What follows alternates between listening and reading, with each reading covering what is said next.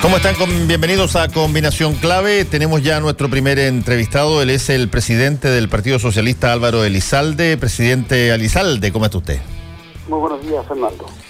Álvaro, eh, bueno, la razón por la cual queríamos conversar contigo tiene que ver con eh, esta serie de reuniones que el presidente ha solicitado, ha invitado a distintos presidentes de partido para que acudan a conversar con él y que ayer, en el día de ayer, fue el, caso del presidente del Partido Radical y el caso del presidente del eh, Partido eh, Socialista. Eh, ¿Cómo se dio esa situación y cómo se evalúa esta, esta seguidilla de reuniones? ¿Cuál es el propósito que, se puede proyectar a partir de aquello, Álvaro? Bueno, yo diría que ayer tuvimos una reunión en un marco de respeto, en un marco republicano, con el presidente de la República, en que pudimos abordar una serie de temas de particularmente las propuestas del gobierno y también las propuestas que tenemos en el caso particularmente por los socialistas, respecto de temas tan relevantes como eh, el sistema de pensiones, eh, el sistema tributario, el sistema educacional, particularmente nuestra preocupación por eh, que el gobierno ha detenido todas las iniciativas aprobadas para fortalecer la educación pública, hablamos de seguridad internacional, eh, seguridad ciudadana, perdón, temas internacionales, en fin, creo que fue una reunión bastante extensa donde casi todos los temas y el presidente dio a conocer sus puntos de vista y nosotros dimos a conocer eh, nuestros puntos de vista. Ahora, yo espero que mm, efectivamente eh, esta, esta invitación del presidente no sea una estrategia para dividir a la oposición, ni un mero gesto comunicacional, sino que dé cuenta de una voluntad real de conversar en un marco de respeto y sobre la base de nuestras diferencias, temas que son relevantes para el país. Eh, y, por eso le planteé particularmente al presidente que era imprescindible que el gobierno dejara de lado este lenguaje de descalificaciones sistemáticas contra la oposición. No olvidemos que el presidente el año pasado calificó a quienes pensamos distinto como antipatriota. Eh, y por tanto había una contradicción evidente entre un gobierno que decía que quería generar condiciones para acuerdo y descalificaciones. Ahora, eh, esas cosas que pasaron el año pasado, todas las calificaciones, como tú dices, de antipatriota, las, eh, em, las críticas al gobierno de la expresidenta Michelle Bachelet, me imagino que habrán sido eh, cosas que se plantearon en, eh, en, el día de ayer. Y por lo tanto, ¿cuál fue la reacción del presidente de la República ante aquello? Bueno, efectivamente yo le manifesté en particular que el gobierno debía cambiar su actitud y dejar de denostar a Michelle Bachelet, porque la legítima crítica no puede ser injuria y además porque se estaba rompiendo una tradición republicana. Yo no recuerdo en el pasado un mandatario en ejercicio descalifique sistemática y permanentemente a quien fue su antecesora. Eh, más bien lo que hay en Chile es un clima de respeto entre el mandatario en ejercicio y los ex mandatarios. Pero al margen de eso abordamos los temas de fondo. El presidente eh, obviamente eh, planteó cuáles eran los ejes centrales de su reforma en materia de, de pensiones y tributarias y yo le manifesté cuáles son nuestras diferencias porque la verdad es que salvo que hay un cambio sustantivo en ambas iniciativas, es, eh, es, muy difícil que nosotros concurramos con, nuestros votos para aprobarla. Nos parece que los cambios que ha planteado el gobierno son claramente insuficientes. ¿Por qué razón? En materia de pensiones, porque el proyecto del presidente lo que hace es darle más plata a la AFP y no más plata a los pensionados. Y ahí tenemos una diferencia gravitante. Nosotros creemos que el sistema de AFP, bajo la lógica de mercado, no ha garantizado pensiones dignas para los adultos mayores y por tanto se requiere una modificación sustantiva del sistema.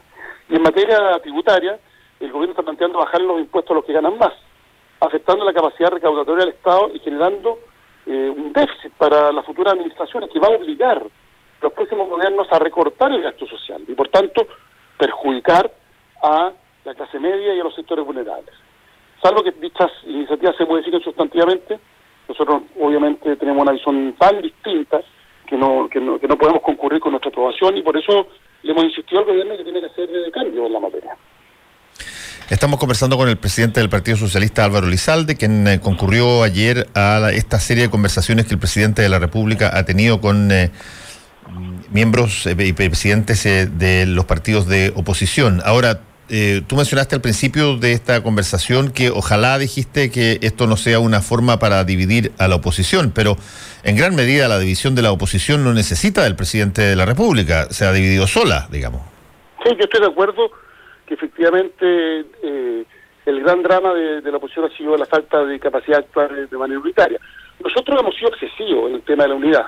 Hemos planteado que aquí se requiere generar condiciones para una convergencia de todos los actores progresistas sobre la base de acuerdos programáticos. El para qué es muy relevante en política.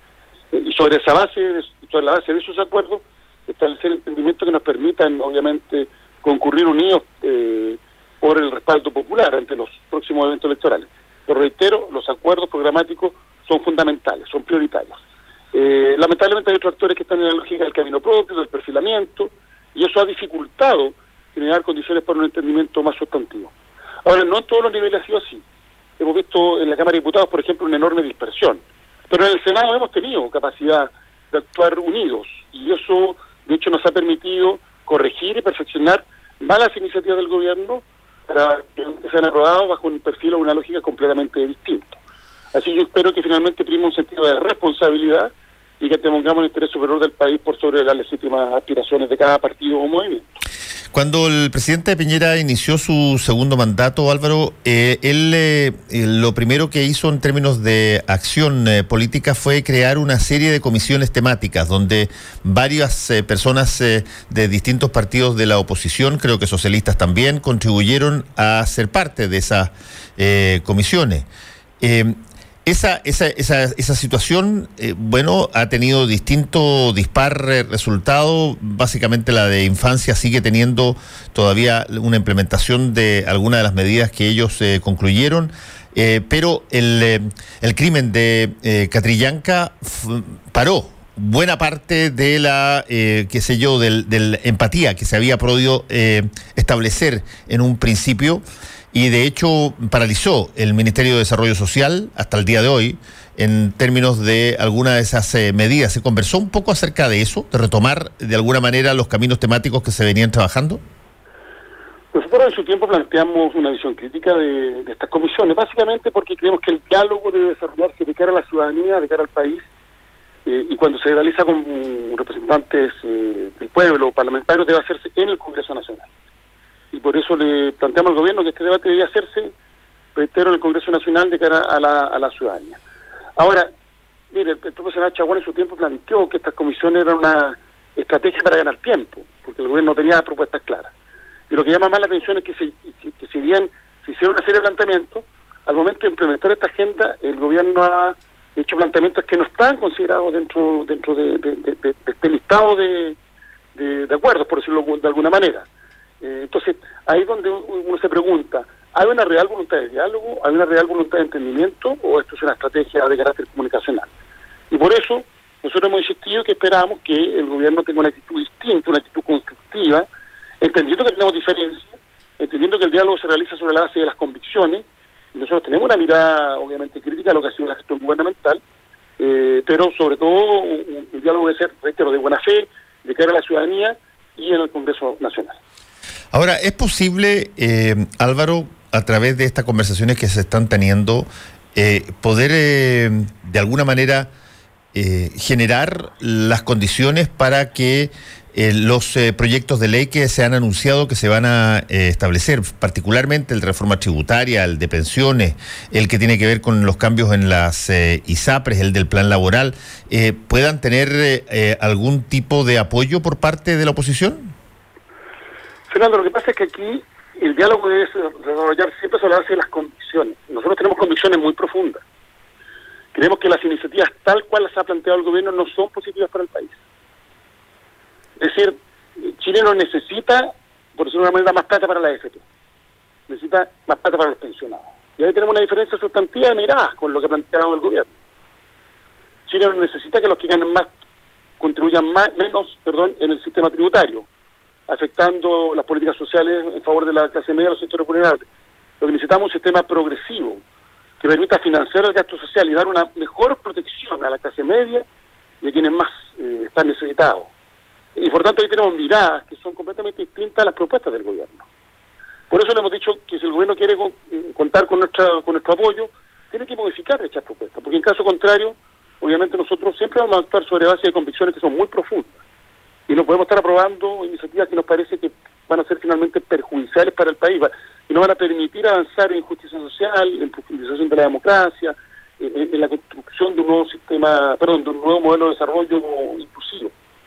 Eh, y por eso hemos planteado, bueno, respetuosamente nuestros puntos de vista, y es el gobierno el que ahora tiene que dar señales de, voluntad de entendimiento, por tanto, modificar eh, sustantivamente sus propuestas. Bueno, pero yo básicamente lo que lo que trato de preguntarte es si es que el presidente de la República, frente a esas cosas que tú estás diciendo, tuvo algún tipo de opinión sobre eh, lo que se planteó. El presidente defendió su punto de vista, eh, pero pero yo le transmití con toda claridad que aquí, que, aquí el gobierno tiene que hacer un esfuerzo. Eh, nosotros no cuestionamos la legitimidad del presidente, él se eligió democráticamente, eh, pero si quiere cambiar leyes, bueno, también hay un Parlamento elegido democráticamente donde existe una gran mayoría progresista. y por tanto, todo lo que significan cambios legales requiere de una actitud más proactiva, más flexible y más propositiva por parte del gobierno. Eh, ¿Hubo discusión o conversación eh, ayer en la reunión con el presidente respecto del rol del eh, Ministerio de Relaciones Exteriores en, términos de lo, ocurrido respecto de Venezuela, respecto de la creación de Prosur y todo lo demás? Que el Partido Socialista ha sido muy crítico al respecto. Sí, nosotros abordamos el tema. En particular yo le planteé que la política exterior no podía ser utilizada para resolver asuntos de política interna. En Chile la política exterior es una política de Estado, con, un rol fundamental de Chile en la construcción de una institucionalidad internacional basada en el principio del multilateralismo. Y por eso eh, estábamos preocupados por la decisión, por ejemplo, del gobierno de no firmar el, el acuerdo de Escazú, un acuerdo ambiental fundamental que Chile promovió, Chile convenció a otros países de América Latina a suscribirlo, y a pocos días de su suscripción el gobierno anunció que no participaba. Eh, ni y nos pareció también preocupante lo que ocurrió con la cumbre de migraciones realizada en Marruecos. Porque el propio presidente de la República había ido a la Asamblea General de Naciones Unidas en un discurso que escuchó el mundo y había dicho que Chile suscribía los principios en materia de migraciones de Naciones Unidas. Y poco tiempo después entonces se, eh, se niega a participar en la cumbre de Marruecos. Entonces, son señales preocupantes porque dan cuenta de una suerte de improvisación con fines de política interna y no lo que ha sido la lógica de las relaciones exteriores chilenas que son de permanente como política de Estado. Ya, ahora, pero eh, yo, yo, entiendo todo lo que planteó eh, el, Partido Socialista a través de, tu presencia. me interesa también saber cuál fue la reacción del presidente. El presidente ahora tiene que evaluar si es que da o no señales de cambio, podríamos decir, de, lo que ha sido la actitud del gobierno.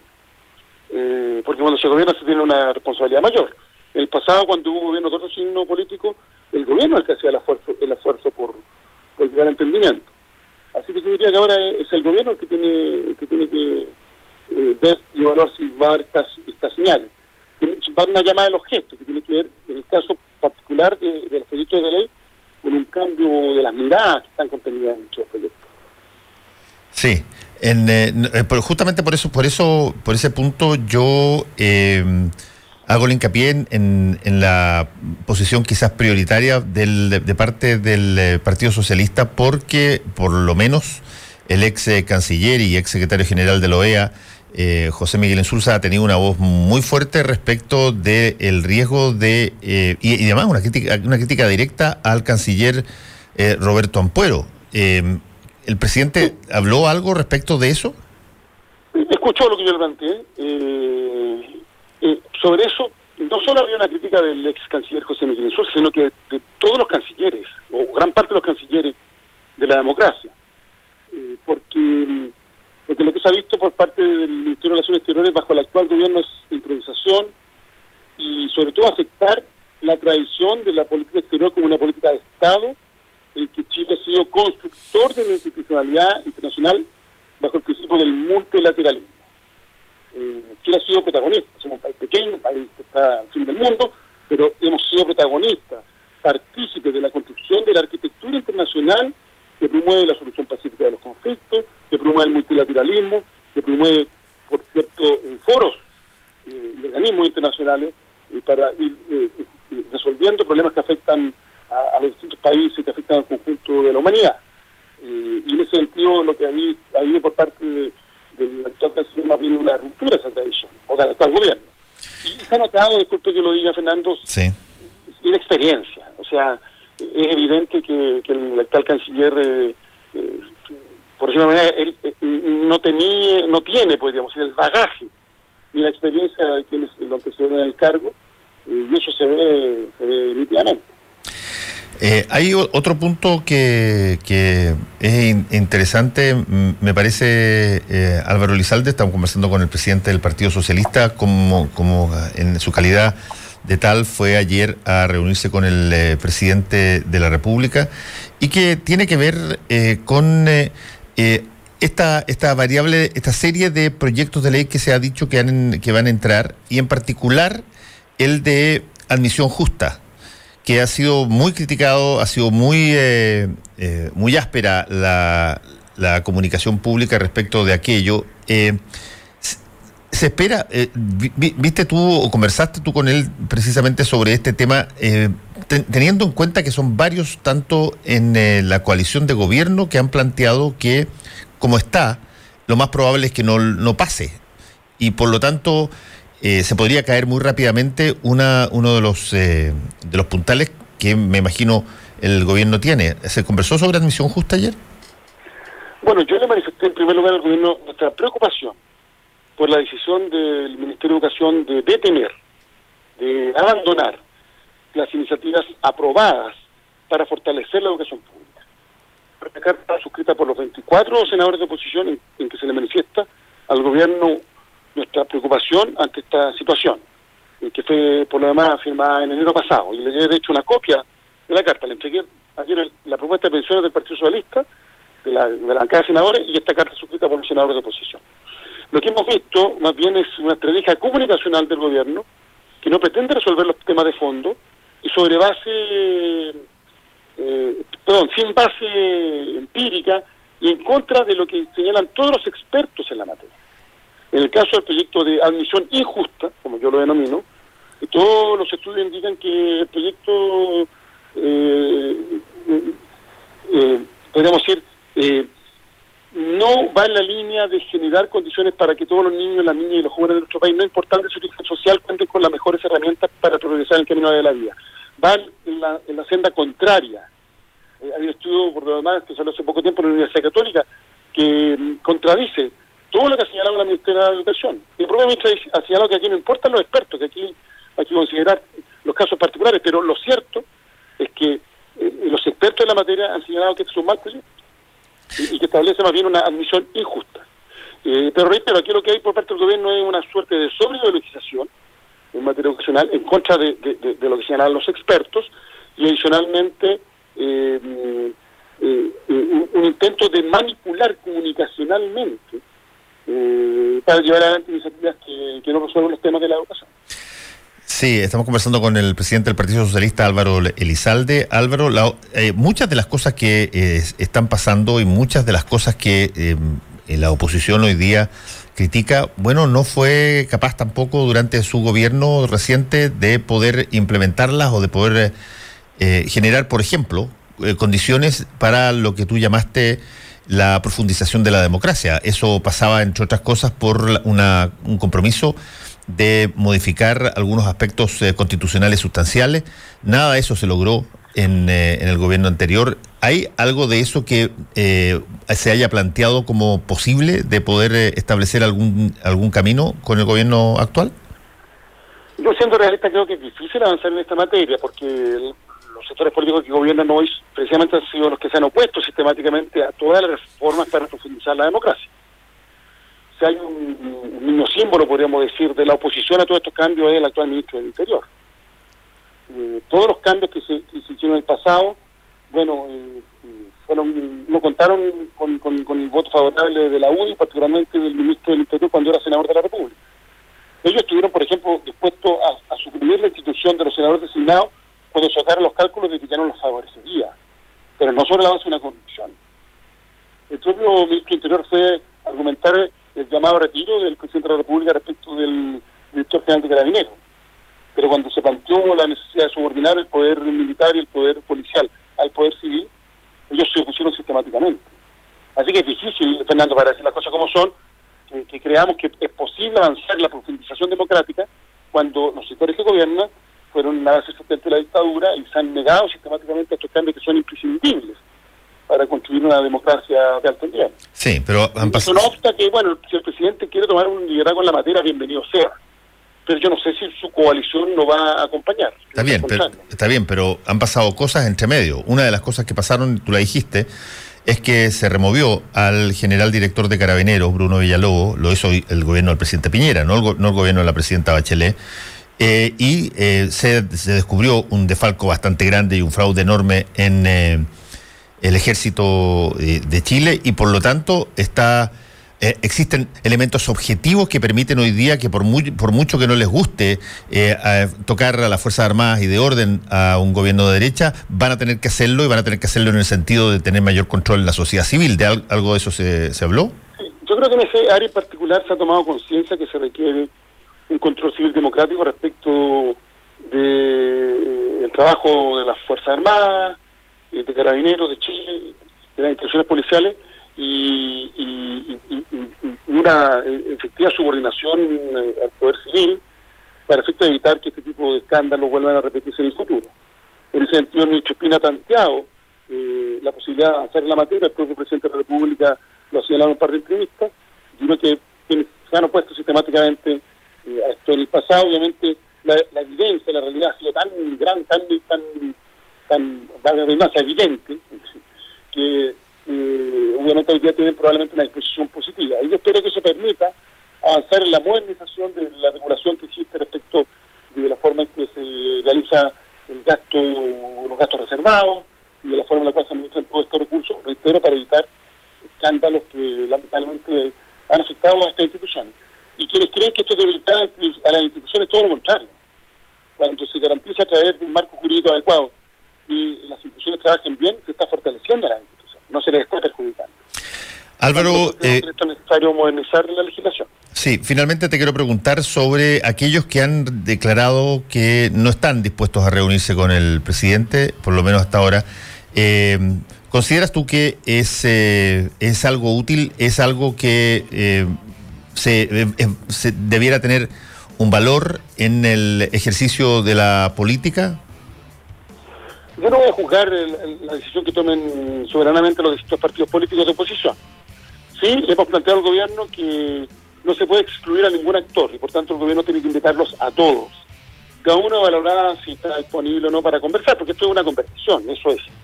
Eh, yo creo que cuando se conversa base de convicciones, se actúa siempre sobre la base de principios, por lo menos es lo que vamos a hacer eh, los socialistas. Así que eh, le hemos reiterado al gobierno que esperamos que invite a todos los actores de la oposición y que no eh, opere bajo la lógica de la exclusión. Y lo segundo, esperamos que este, que este, que este llamado del presidente no sea una estrategia comunicacional, sino que de cuenta de una voluntad real de entendimiento y para eso obviamente el gobierno debe modificar sustantivamente sus proyectos, sus propuestas, porque en caso contrario nosotros no vamos a respaldar iniciativas que sean perjudiciales para la grandes mayoría, como el caso del proyecto de reforma tributaria, que reitero, le baja los impuestos a los que ganan más y perjudica a la clase media, a los sectores vulnerables, y el proyecto de pensiones que, consiste en más plata para la AFP y no más plata para los pensionados. Es un principio básico para nosotros. Aquí se requiere mejorar las pensiones. Importante que el proyecto no va en la senda correcta. O sea, raya para la suma, en la reunión de ayer, Álvaro, fue una reunión donde se escucharon, pero donde no, donde no se eh, comprometió nada. Fernando, mire, cuando han gobernado otros sectores políticos en el pasado, son los gobiernos los que hacen los esfuerzos por los entendimientos. Y por tanto, bueno, será el gobierno el que tendrá que eh, adecuar y modificar su iniciativa si quiere contar con los respaldos de una oposición que me entender tiene que actuar sobre la base de convicciones. Álvaro Lizalde, presidente del Partido Socialista, muchas gracias por haber estado con Combinación Clave. Que te vaya bien. Estoy muy bien, Fernando. Combinación Clave presenta El Mostrador en la Clave. La actualidad desde distintos puntos de vista. Un espacio para la discusión bien informada. El Mostrador en la Clave. Con el equipo de El Mostrador. Estamos eh, con el mostrador en la clave. Está con nosotros hoy día Marcela Jiménez y Mirko Macari. ¿Cómo están, muchachos? Hola, buenos días. a todos. Hay hartos temas. ¿eh? Está, pero muy, muy, muy cargado con muchos temas. ¿No se escucha la Marce? Dice, ¿por qué no se escucha? No. ¿Está perfecta? Ah, parece que el micrófono tuyo está malo, Marcela. Siempre. Todo el país se, se ha quedado sin la posibilidad de escuchar. Ha sido boicoteada. Ha sido boicoteada. Las, las huestes, aquí viene, aquí viene el- la, Una operación de Lizalde que. Eh, oye, pero eh, eh, eh, fíjate que es, es curiosa esta, esta situación, no sé en qué va a terminar, ¿ah? esto de las reuniones del, del presidente con los presidentes de partido en términos de...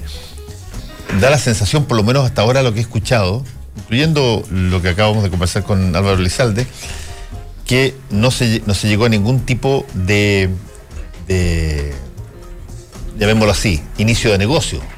Solamente escucharse. Esto, esto, esto es lo que decimos nosotros, eso es lo que contestaba el presidente. Ya, gracias. Fantástico. Pero me imagino que la reunión no tiene solamente como beneficio o como intención hacer un acto pirotécnico comunicacional. Debe tener, al- eh, tratar de sondear algo, a ver si es que puedo conseguir algo, si hay piso para alguna de las cosas que se van a poner en tabla. Bueno, lo, lo mencionábamos ayer, yo insisto, creo que el, el- el punto más relevante a observar con cierta distancia es eh, el cambio de táctica del gobierno. Y ese cambio de táctica, por cierto, no obedece a un cambio de convicciones, sino que a un recálculo de escenario. Recalculando, Ah, como, dice, como dice Weiss, recalculando. Neces- neces- claro. Ah, nece- necesitas pasar de eh, sacar a la, bizar- a la bizarra a la oposición y ponerla contra la pared con proyectos populares que la arrinconen a conseguir votos. Entonces tiene que cambiar el tono porque ya esto si tú lo unes, por ejemplo, a una suerte ya de pequeña fisura que se empieza a vislumbrar por lo menos en el tema le- de la reforma de pensiones. Par de ministros ayer se abrieron a que eh, se podía negociar separadamente el aumento del pilar solidario de, eh, de toda la reforma estructural a la, a la lógica de cotizaciones eh, obligatorias, que, como que es lo que pide la oposición, para allá.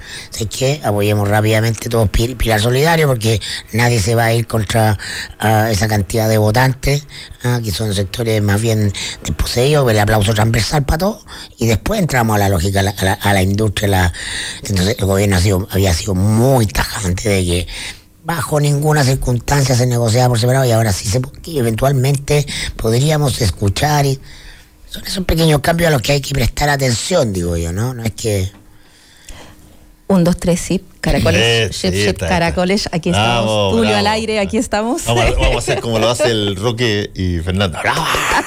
Aplauden todos, se, apla- se aplauden todos ellos. Buenos días, ¿cómo están? Ahora sí. eh, yo encuentro que la, ayer lo analizamos en la. Recomiendo que vean el programa La Semana Política del Mostrador, que está en nuestra página web. Ayer analizamos este tema de las reuniones de Piñera. Y una de las cosas que planteábamos era que eh, yo no creo que tenga que ver con, o sea, hay un giro, hay un regreso a lo que fue el diseño original de, De las comisiones. de las comisiones, el discurso este de la con- de la- del consenso. Pero eh, lo que cada vez evidencia más el presidente al ir avanzando en su gobierno es que cada vez se parece más a, a lo que fue el- su primer gobierno, a Piñera 1, sobre todo en algo, en que son en las medidas y políticas eh, cortoplacistas, en, en salvar la semana, en, en, la en- regirse por, por las encuestas, por tratar de salvar y mejorar las encuestas y la semana. En ese sentido, eh, creo que lo que hizo con la oposición fue una, fue una jugada inteligente, porque los puso en jaque, porque es muy feo. Y los dividios, de hecho, entre los que van a ir y los, y los que no van a ir, pero además, porque además es muy feo decirle que no al presidente de la República, toda esta cosa institucional, quién se puede negar al diálogo democrático, etcétera, etcétera.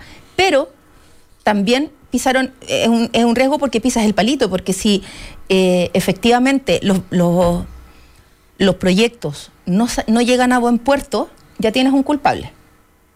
Y puedes decir, yo me junté, yo hice el esfuerzo, pero ellos no quisieron. Y en ese sentido es un arma de doble filo. Pero también hay otro elemento que planteábamos en el, en el programa y que me gustaría destacar aquí, es que esta, este tema de las reuniones del presidente eh, evidencian claramente algo, y que es el debilitamiento grosero del comité político. El presidente está haciendo la pega a los ministros.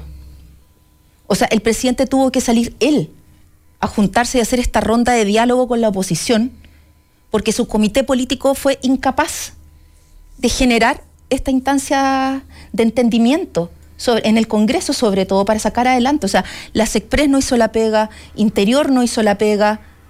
Sí, eso lo viene, eso lo viene diciendo, eso lo viene diciendo hace rato el eh, eh, académico que es eh, un intelectual de derecha, digamos, Hugo Herrera, que el comité político está necesita ser, es el que se necesita cambiar y lo viene diciendo hace harto, y, ha tenido harto, harto, nosotros, nosotros lo, hemos dicho también. Entonces, aquí hay dos puntos que son claves.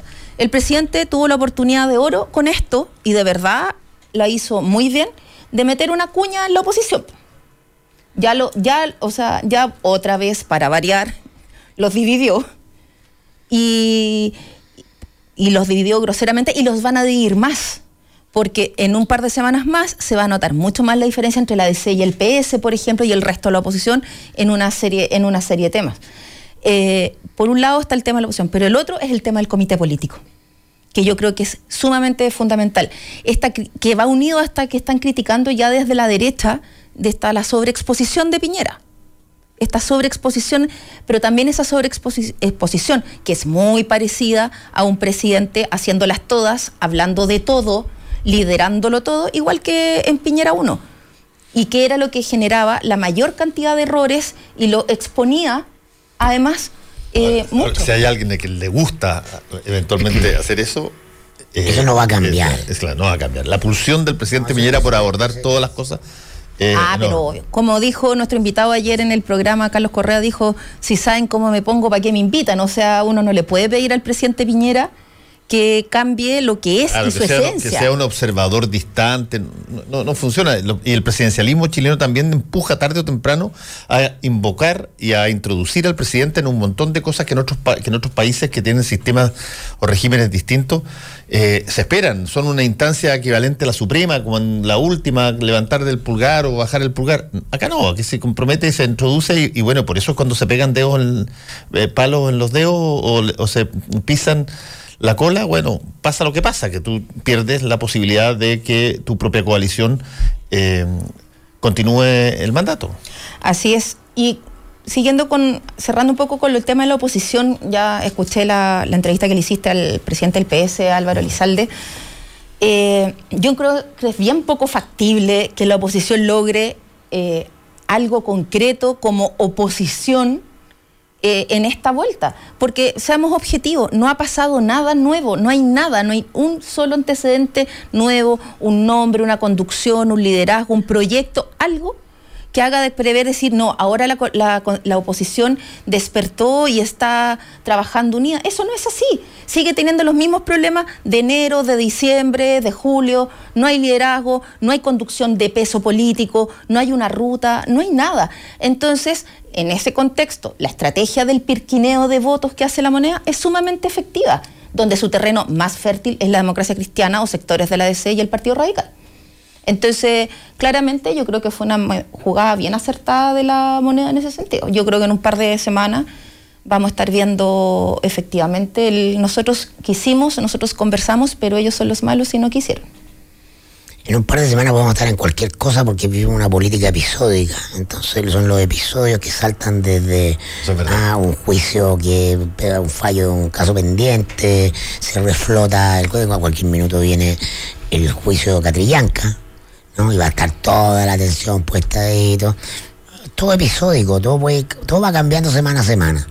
Sí, es una teleserie por capítulo. En rigor, este mes de marzo no ha pasado nada. Así es. Sí, hasta ahora. por, arriba, porque por debajo sí están pasando cosas.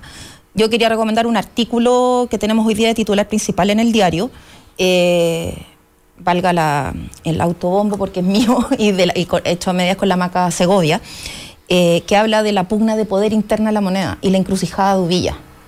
Y adentro de la moneda está pasando algo bastante eh, complicado en términos de, de cómo puede seguir la ruta del gobierno y que tiene que ver con esta falencia del comité político.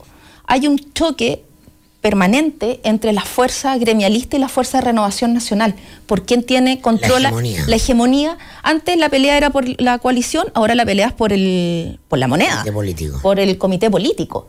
Entonces, esa hegemonía eh, chocan la Roulette Chadwick, Uvilla, Uvilla Pérez. Uvilla representa el poder de renovación nacional en, la, en el corazón de la toma de decisiones. Es el único exponente real de la toma de decisiones.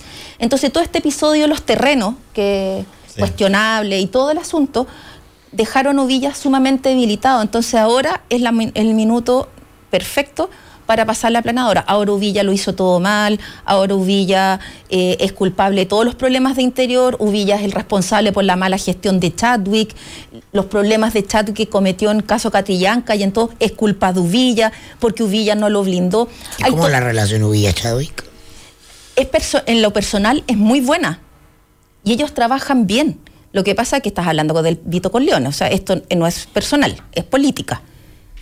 Y el diagnóstico que se hizo en interior es precisamente que el ministro no necesita, no puede, interior no puede tener dos caciques. Y que una de las cosas que se concluyeron es que el ministro, que uno de los problemas que tuvo Chadwick por ser el foco además de todo el, del fuego opositor y de las críticas a la gente, es que él no tenía el control absoluto y total de toda la agenda de interior. Entonces necesita un subsecretario más dócil, un buen soldado, alguien que está alineado con su... y que no tenga poder propio. Y ese, y ese punto, si Uvilla mete las patas para dentro del corral, por decirlo, y se alinea, puede sobrevivir. Si no, porque de verdad en la UDI y en el gremialismo, y hablan del segundo piso de la moneda, lo quieren sacar.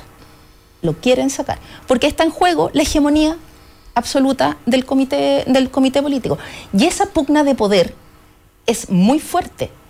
Esa pugna de poder está, va a marcar el tono que tenga el gobierno. Es distinto un gobierno de Sebastián Piñera, con, donde los acentos los marca Cristian Larroulet y, Andrés Chadwick, con un gobierno de Sebastián Piñera donde la voz de RN tiene algún peso también. Bueno, vamos a tener que, que ver cómo se traduce eso en la práctica, porque eh, hasta ahora yo no veo ninguna posibilidad de que Andrés Chadwick salga. No, ninguna, no, ninguna. Eh, todos los intentos que pudieron haberse materializado eh, por parte de la oposición para intentar hacer una situación de ese tipo, acusaciones constitucionales, qué sé yo, no resultaron. Eh, y por lo tanto, básicamente el presidente de la República tiene que decidir hasta cuánto, que lo que, lo que hacen los presidentes de la República, todos ellos, hasta cuándo el comité, la gente que llevaron en una primera instancia para ser parte del comité político, les sirve. Y eso eh, han, habido situaciones impresionantes respecto de, los comités políticos y como yo me acuerdo el de Frei Ruiz Tagle, en su primera eh, en su primer comité político él decide el presidente Frey decide que para tener a los partidos alineados con su gobierno, va a colocar a los caciques voceros fundamentales de, eh, esos partidos dentro del comité político. Eh, y al cabo de tres meses, cuatro meses, estaba la crema porque todos ellos eran cada uno una, una, una, una basería particular inicial y finalmente se produce ese, ese ¿El gesto de la carroza? El episodio de la carroza donde, donde, Germán Correa, que era una de las figuras tutelares del Partido Socialista en ese entonces, bueno, eh, el día inmediatamente después de la parada militar lo echa y coloca un círculo de amigos de confianza eh, se, olvida de la lógica política y dice, oye, yo necesito estar respaldado en términos del comité político por alguien que me dé confianza y trae de ahí a Pérez Yoma y trae a Genaro Arragada. Eh, ¿te, ¿te, diste cuenta de Claudio Huepe, en fin? Sí, sí me acuerdo. Eh, entonces, el, el presidente al final es el que evalúa si es que sirve o no sirve la gente que está trabajando con él en la moneda y pero con, por muy primo que sea, si es que el presidente considera de que Andrés Chadwick no le sirve, se va a ir. Sí, pero cuando seas muy, cuando eres el primo, por lo menos tienes más chances. Sí, no, no, tienes Más tiempo. Y, tienen, tienen, y tienen un rapport, una empatía política enorme. Eh, es el, ese es el tema. O sea, eh, el año pasado, a finales de año, hablamos mucho y nos fuimos los únicos. Además, se instaló esa cosa de que Chadwick había perdido el toque, que no era el mismo, que la muñeca ya no le funcionaba, la muñeca política ya no era la de antes. Eso no ha cambiado. Eso no ha cambiado, lo que pasa es que salió del ojo el huracán. pero lo que cuenta... me comenta que está medio apagado en relación Está, exacto, está como... No es, no es el Chadwick del primer gobierno ni de los primeros años en, ahí en la, en la Fundación Avanza Chile. Entonces, eh, efectivamente han tenido un periodo relativamente calma, pero si vuelve a pasar algo de la magnitud de Catrillanca, que es altamente probable, o sea, es imposible creer que en los próximos tres años no vas a tener ninguna otra crisis, ningún otro conflicto de magnitud en este gobierno. Y ante las crisis, este, este tono distinto Chadwick, esta cosa de que ya perdió su toque, se ha hecho, se ha hecho evidente. Ahora van a hacer el chivo expiatorio, a ser Huilla, a lo mejor, después va a ser otro.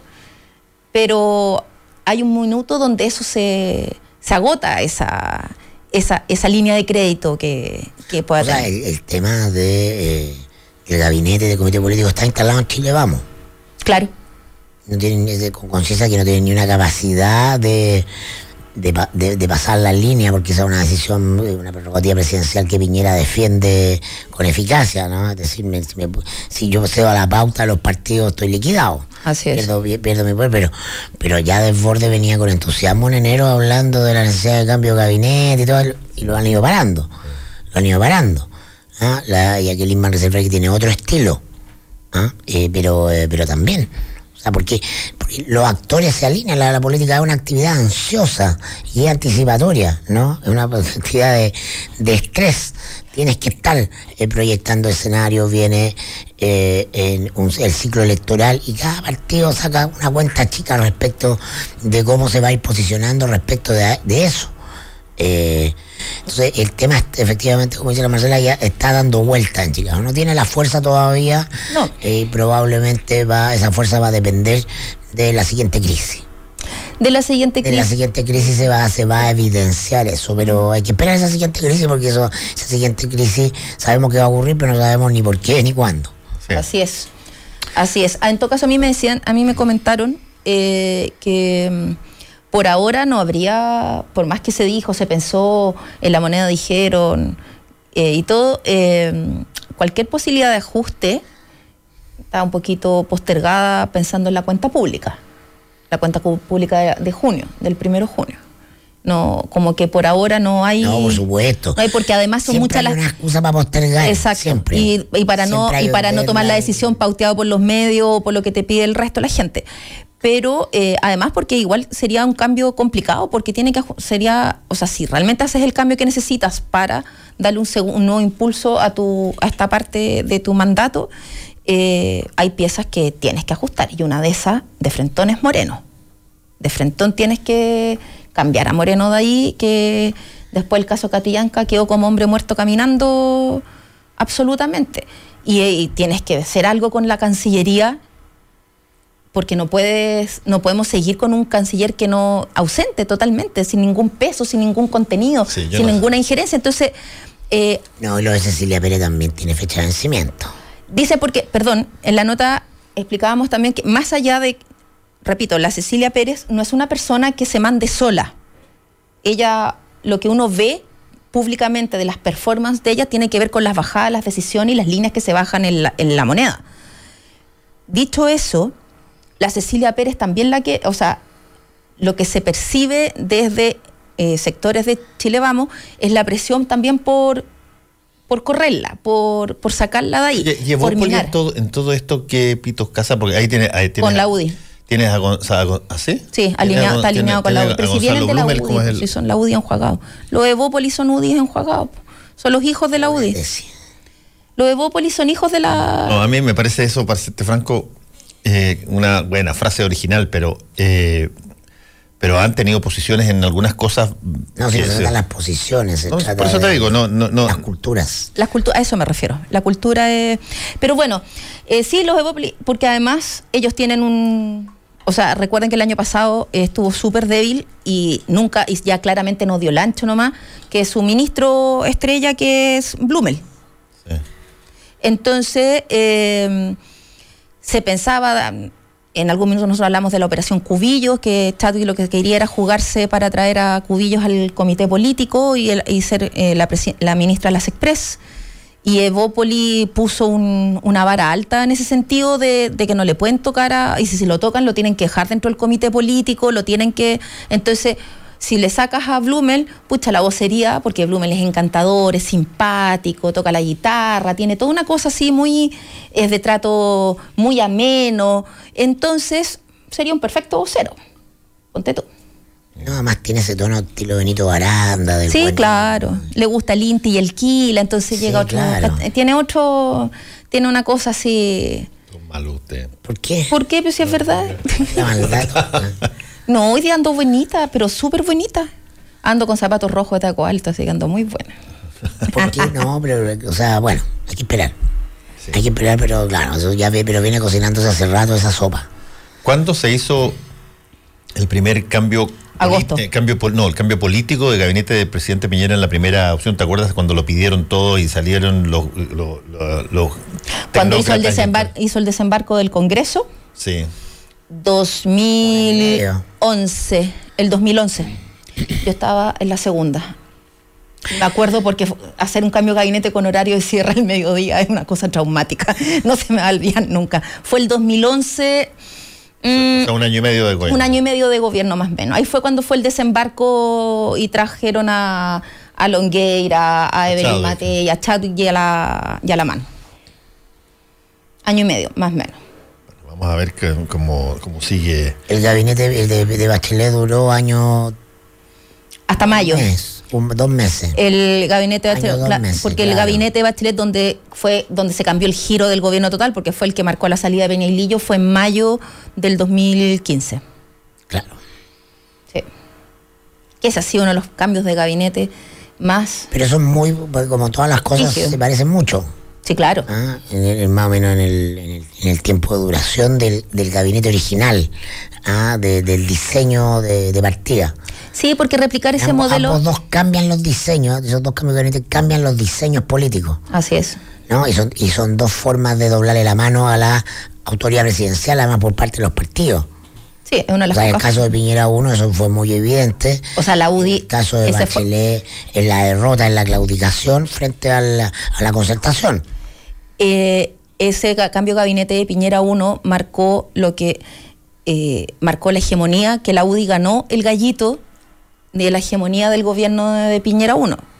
Les recuerdo que en el gobierno de Piñera 1, eh, desde el principio hasta que, hasta que Piñera cede finalmente y trae a Chad, a Longueira, a Matei al gobierno, era de todas las semanas, Jovino Novoa, Longueira y todos los jerarcas de la UDI portadas en el Mercurio, la segunda diciendo que el, el presidente lo estaba haciendo pésimo, que se había vendido a la izquierda, que miles de cosas. No era la UDI, o sea, Carlos Larraín era el jefe de la oposición desde la presidencia del Reino. Pero sí, eh, con pero la UDI agendas, Sí, eh, pero la UDI, no, la UDI lideraba el primer, no. el primer año y medio del gobierno, fue la UDI la que lo- la que Sí, lideró el primer eso. año y medio, los discos pares y todo, Y todo eso, eso fue. era la UDI. Te recuerdo que la UDI separó toda la bancada y le dijo al presidente, si usted no hace lo que queremos, nosotros no le votamos ningún proyecto. Esa fue la UDI.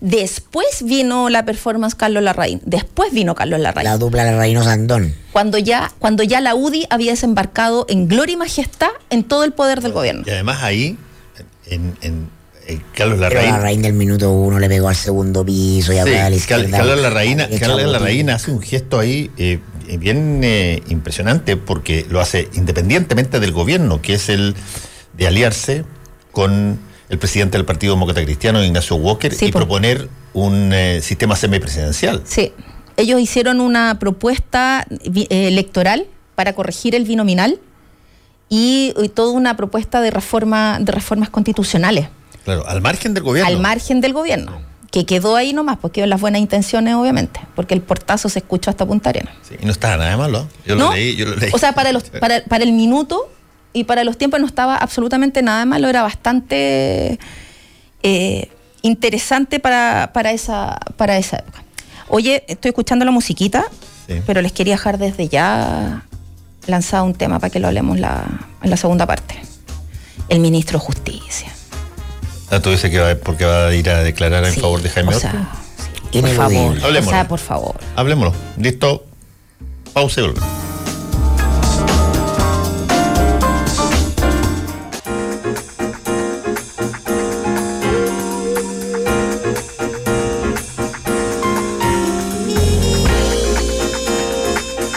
Estamos Estamos de vuelta con el mostrador en la clave. Ya, Marcela, a ver, plantea el. Lanzo la, lanzo la primera piedra. Eh, encuentro que eh, pasó bastante desapercibido algo que considero bastante grave y que es la defensa pública y abierta que está haciendo el ministro de Justicia, Hernán Larraín, de la persona, de uno de los principales personajes involucrados por corrupción en el caso Corpesca, que es Jaime Orpiz. Senador de la UDI.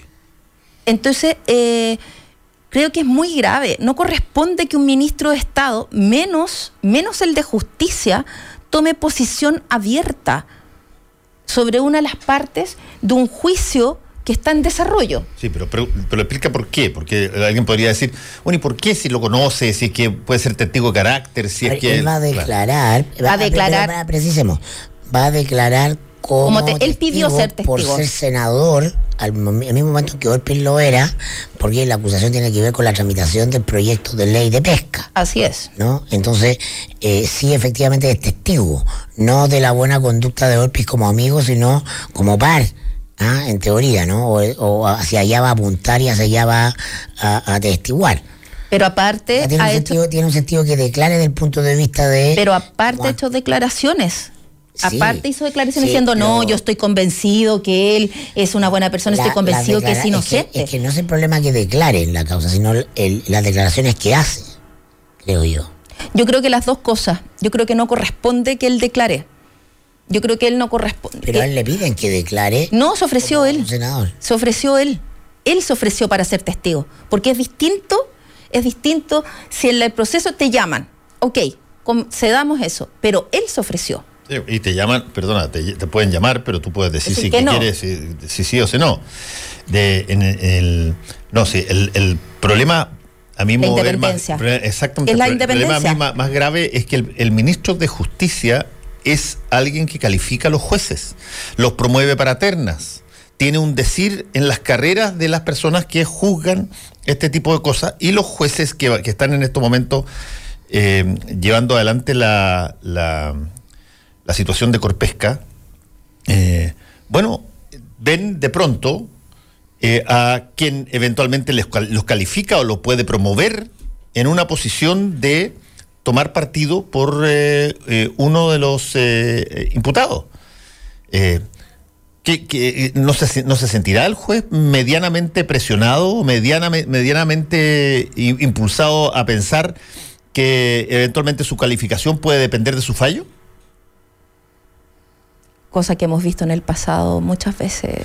Por lo tanto, yo no digo que lo vaya a hacer en la Larraín, pero se coloca en una posición de abierto conflicto de interés. Así es. Bueno, es que la, la lógica del conflicto de interés no ha, no ha premiado del todo a la, a la élite y a los grupos de poder, no han comprendido la naturaleza del tema del conflicto de interés el conflicto de interés como concepto empezamos nosotros en el mostrador a, levantarlo hacia finales de el 2009 en la campaña presidencial con eh, con el caso de Eugenio Tironi ¿no? que asesoraba a la farmacia se ponía un sombrero en la mañana, la que estaban acusadas de colusión, eh, y en la tarde estaba en la en el comité político de la campaña de Frey. Entonces en Chile son perfectamente factible que tú tengas 10 sombreros. ¿Ah? cuando te está en la cima de la pirámide del poder eh, y, construye, bajo la lógica de la transición, poderes transversales, no puede hacerlas todas. Entonces, eso es profundamente provinciano. Y poníamos nosotros como ejemplo, esa nota la hizo, me acuerdo, Miguel Paz, el caso de un asesor de Hillary, ¿no? Que eh, asesoraba al gobierno colombiano y eh, era un tema muy importante que terminó saliendo también de la campaña porque no podía, no se sostenía en relación a la posición que tenía la candidata Hillary Clinton eh, respecto de Colombia y el tema de las drogas. Esta cuestión en Estados Unidos, en los países serios, ¿ah? en los países sajones sobre todo, está hiperregulada porque hay una distinción. Tú si eres parte del juego del Estado, eh, estás en, una, en un lado del mesón y si está, y parte de, lo privado, estás en el otro lado del mesón, del mesón y, tienen intereses contrapuestos. Bueno, en Chile en general ha sido un aprendizaje difícil. Bastó ver el, gobierno de Piñera, la cantidad de autoridades que tuvieron que salir por conflictos de interés. ¿no? Y ya para este segundo gobierno de Piñera eso se empezó, hubo más conciencia de que tú no podías estar acá y allá, y el caso emblemático, más descarado, el de Fernanda Otero, que siendo asesora ¿no? Eh, del presidente, ¿no? Eh, ganando dos millones de pesos con cargo al erario fiscal, a la vez mantenía su empresa de asesoría, comunicación y lobby. ¿no? Y entonces eh, el presidente podía ir a inaugurar la represa de uno de sus clientes, una hidroeléctrica, y en eso simplemente la élite chilena no tiene conciencia de que hay fronteras en las cosas. Es más, tiene que ver con una profunda cultura atávica de control del país, indistinto de, de que este lugar. La política es una extensión de los negocios, en general, en Chile. ¿no? Eh, directamente. Entonces, eso nos separa mucho de la tradición de los países grandes y serios y es una de las claves de nuestro subdesarrollo exitoso.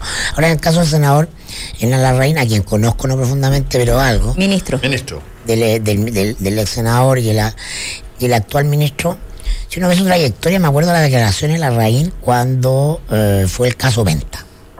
¿no? Y las primeras acusaciones contra eh, Carlos Alberto Delano y, eh, y, y, y, Carlos Eugenio, y Carlos Eugenio Los Carlos.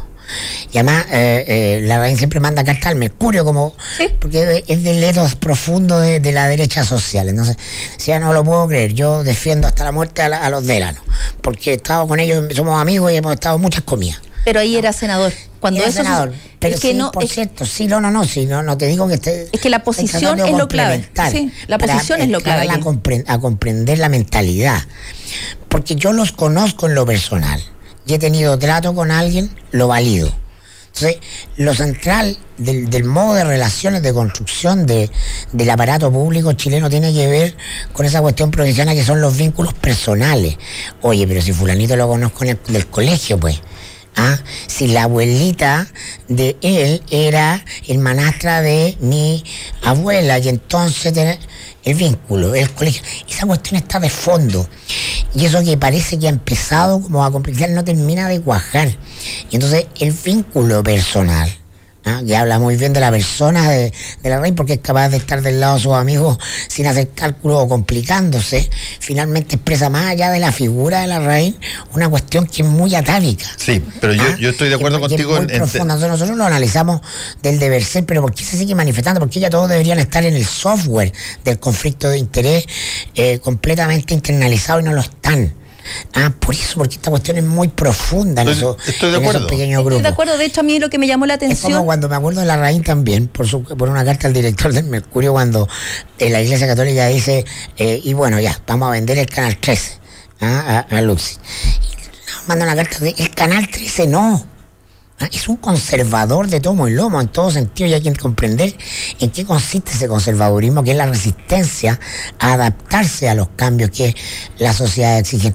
Y bueno, ahora se compró un problema por esta por esta cuña mal calculada. No, y, además, y además hace, hace un gesto que yo lo encontré muy raro, esto de decir de que él eh, lo va a hacer a título personal y por lo tanto no quiere ir a con- concurrir a los tribunales a dar la, el testimonio respecto, sino que él pide que vayan a su oficina para que sea una cosa como, o sea, los jueces, los abogados, eh, la, la, la persona van a tener que concurrir al Ministerio de Justicia. hace uso del privilegio. Claro. a mí me a mí me llama profundamente la atención y creo que está relacionado con todo lo que estás diciendo tú, que haya pasado esto, que haya dicho esto la Raín y que hayan sonado los grillos, que pasara totalmente inadvertido, nadie dijo nada, salvo el senador Buenchumilla.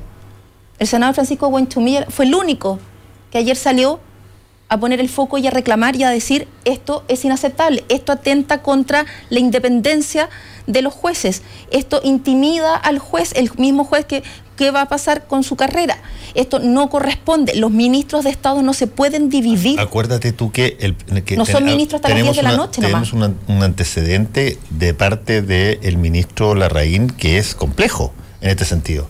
Él fue el que revela que se van a netear los, eh, los jueces eh, durante el gobierno del presidente Piñera porque él encuentra que los jueces tienen una carga izquierda. ideológica de izquierda y por lo tanto eh, se van a netear. él es el principal eh, gestor de poder hacer efectivamente una medida como esa porque tiene que evaluar y tiene que, y tiene que propulsar carreras de jueces. Y por lo tanto, si es que tú vas a, después de haber hecho una frase como esa, y tú vas a presentarte como testigo, siendo ministro, siendo calificador de jueces, en una, situación donde un juez va a fallar, y eventualmente la Corte Suprema más tarde, eh, o la Corte de Apelaciones, entonces tú dices, hey, wait este momento, no se sentirán presionados los jueces por ver eh, a, quien los califica y a quien los puede promover en su carrera. Esto tiene otra óptica que pero eh, eh, es súper interesante analizar porque uno ve que una autoridad que es decisiva para la carrera de los jueces no puede intervenir eh, justamente por el temor que pueda sentir el juez de, ese, de, fallar libremente de acuerdo a, a su conciencia. Sin embargo, todo el sistema, en todas partes, opera sobre la idea de que los jueces al momento de fallar son autónomos. ¿Cierto? Sí. ¿Ah? Que son libres, que no se sienten presionados. ¿Ah? De que no, Por lo menos no, es, no es evidente. No, no, no hay un sistema. Entonces, si eso fuera cierto desde el punto de vista teórico, de manual, ¿ah? institucional, eh, en rigor hablaría muy bien de un país. ¿ah? que un ministro eh, pudiera declarar como testigo en una causa y que pese a eso, independiente de eso, el juez eh, pueda, fallar como, se, le, como se le ocurra. No sé, eso eventualmente podría ser, pero no puede ser en Chile. Porque el problema no es la norma, es la cultura chilena. Porque tú sabes que estás en una cultura jerárquica ¿ah? y en una cultura de redes de relaciones personales donde tú estás a favor o en contra de alguien en función de eh, cómo te vas moviendo en tu vida profesional. ¿ah? Y eso va quedando ¿ah? en una hoja de vida eh, tácita que está instalada ahí en lo público. Entonces, hay que leer todo este tipo de, normas de manual en función de la cultura propia. Y claro, se equivoca la raíz porque no entiende la tensión que está instalada justamente en la sociedad chilena, que hay un grupo de personas privilegiadas que administran el poder y eso es objeto de reclamo por parte de la plebe. ¿ah? El principal eh, la principal demanda en todas las encuestas, por cierto, incluidas las del CEP, tiene que ver con esa lógica de que finalmente nuestro capitalismo no opera con las reglas del capitalismo, sino con un capitalismo de amigos. No que importando tu apellido, tu pinta, tu, tu colegio de origen, para acceder a mejores posiciones económicas en el sistema. Y eso está muy instalado en la encuesta. Lo que viene viviendo la sociedad chilena es una tensión ¿ah? porque la plebe se está rebelando hace un rato contra las normas atávicas del orden social chileno que es básicamente hacendal. Yo creo que no es que la raíz no entienda la pulsión. Yo creo que no, no le importa, no le interesa. Yo creo que tiene que ver con la concepción más profunda de que de cómo entienden el Estado y cómo entienden un sistema, una democracia. Y, y esa democracia en esa visión es bastante débil, por decirlo, por decirlo de alguna manera. El tema de las independencias de los poderes es algo que... no, es algo que no, nunca han tenido. Ellos no son de una concepción democrática. La democracia es un, es un hecho. Es un hecho que en este minuto no hay un mal menor. Es un mal menor, es lo que hay que aceptar porque en este minuto es lo que hay. Pero, esa es la esencia de lo conservador y esa es la esencia de, la UDI, por eso la UDI nace a la vida pensando en una democracia protegida protegida de las mayorías. Por eso que Guzmán establece mecanismos contramayoritarios, ¿no? Protegida de esta, esta idea de que todo se puede llevar a, ser deliberado y, lo que la mayoría decide es no señor. Y por eso que hay quórum y contraquórum y tribunales constitucionales y todo, porque esto tiene que ser, los de arriba tienen que proteger el orden, ¿no? En, beneficio de los de abajo que no saben muy bien lo que quieren. Por eso es un boomerang, y por eso es un boomerang el argumento que se esgrime cuando se dice, oye, eh, respecto, por ejemplo, al control preventivo de, de, identidad a los mayores de 14 años, cuando se, el argumento que se usa es, bueno, es que la mayor cantidad de la gente en las encuestas dice que lo quiere. Justamente eh, lo, que tú estás señalando respecto de, las variables contramayoritarias, lo que intentaban en gran medida es que las encuestas, entre otras cosas, la opinión pública no generara, no generara una situación que no conviniera. Es paradójico respecto a su propia historia que la derecha encube ¿ah? el gen populista en esta etapa, que es aquello que más temió y combatió siempre, y que es aquello que la, la concertación se encargó de conjurar como parte del pacto transicional. Pero el populismo viene del primer gobierno de Piñera, no ahora. En la persona convengamos, de Piñera en la persona de claro. Piñera, convengamos que hicieron mierda los bonos de Bachelet del primer gobierno y cuando Piñera estaba con el agua hasta el gote, se em- hasta el cogote se empezó a, empezó a, a tirar bonos también. Entonces, o sea, si vamos a hablar de populismo, ya, o sea, ya en el primer gobierno se dieron cuenta que eh, era efectivo, que les, re- que les daba rédito y que con eso podían sortear las crisis y las falencias que, y las falencias que tienen. Bueno, va- bueno, vamos a ver qué pasa con, con el asunto de, de Hernán Larraín. Eh, ¿Leyeron el fallo de, de Caradima? No, por supuesto que no. Yo me, yo me lo leí ayer. No me extraña en lo más mínimo que te lo hayas leído completo hasta la último No, pie de leí, página. pero a mí me impresionó.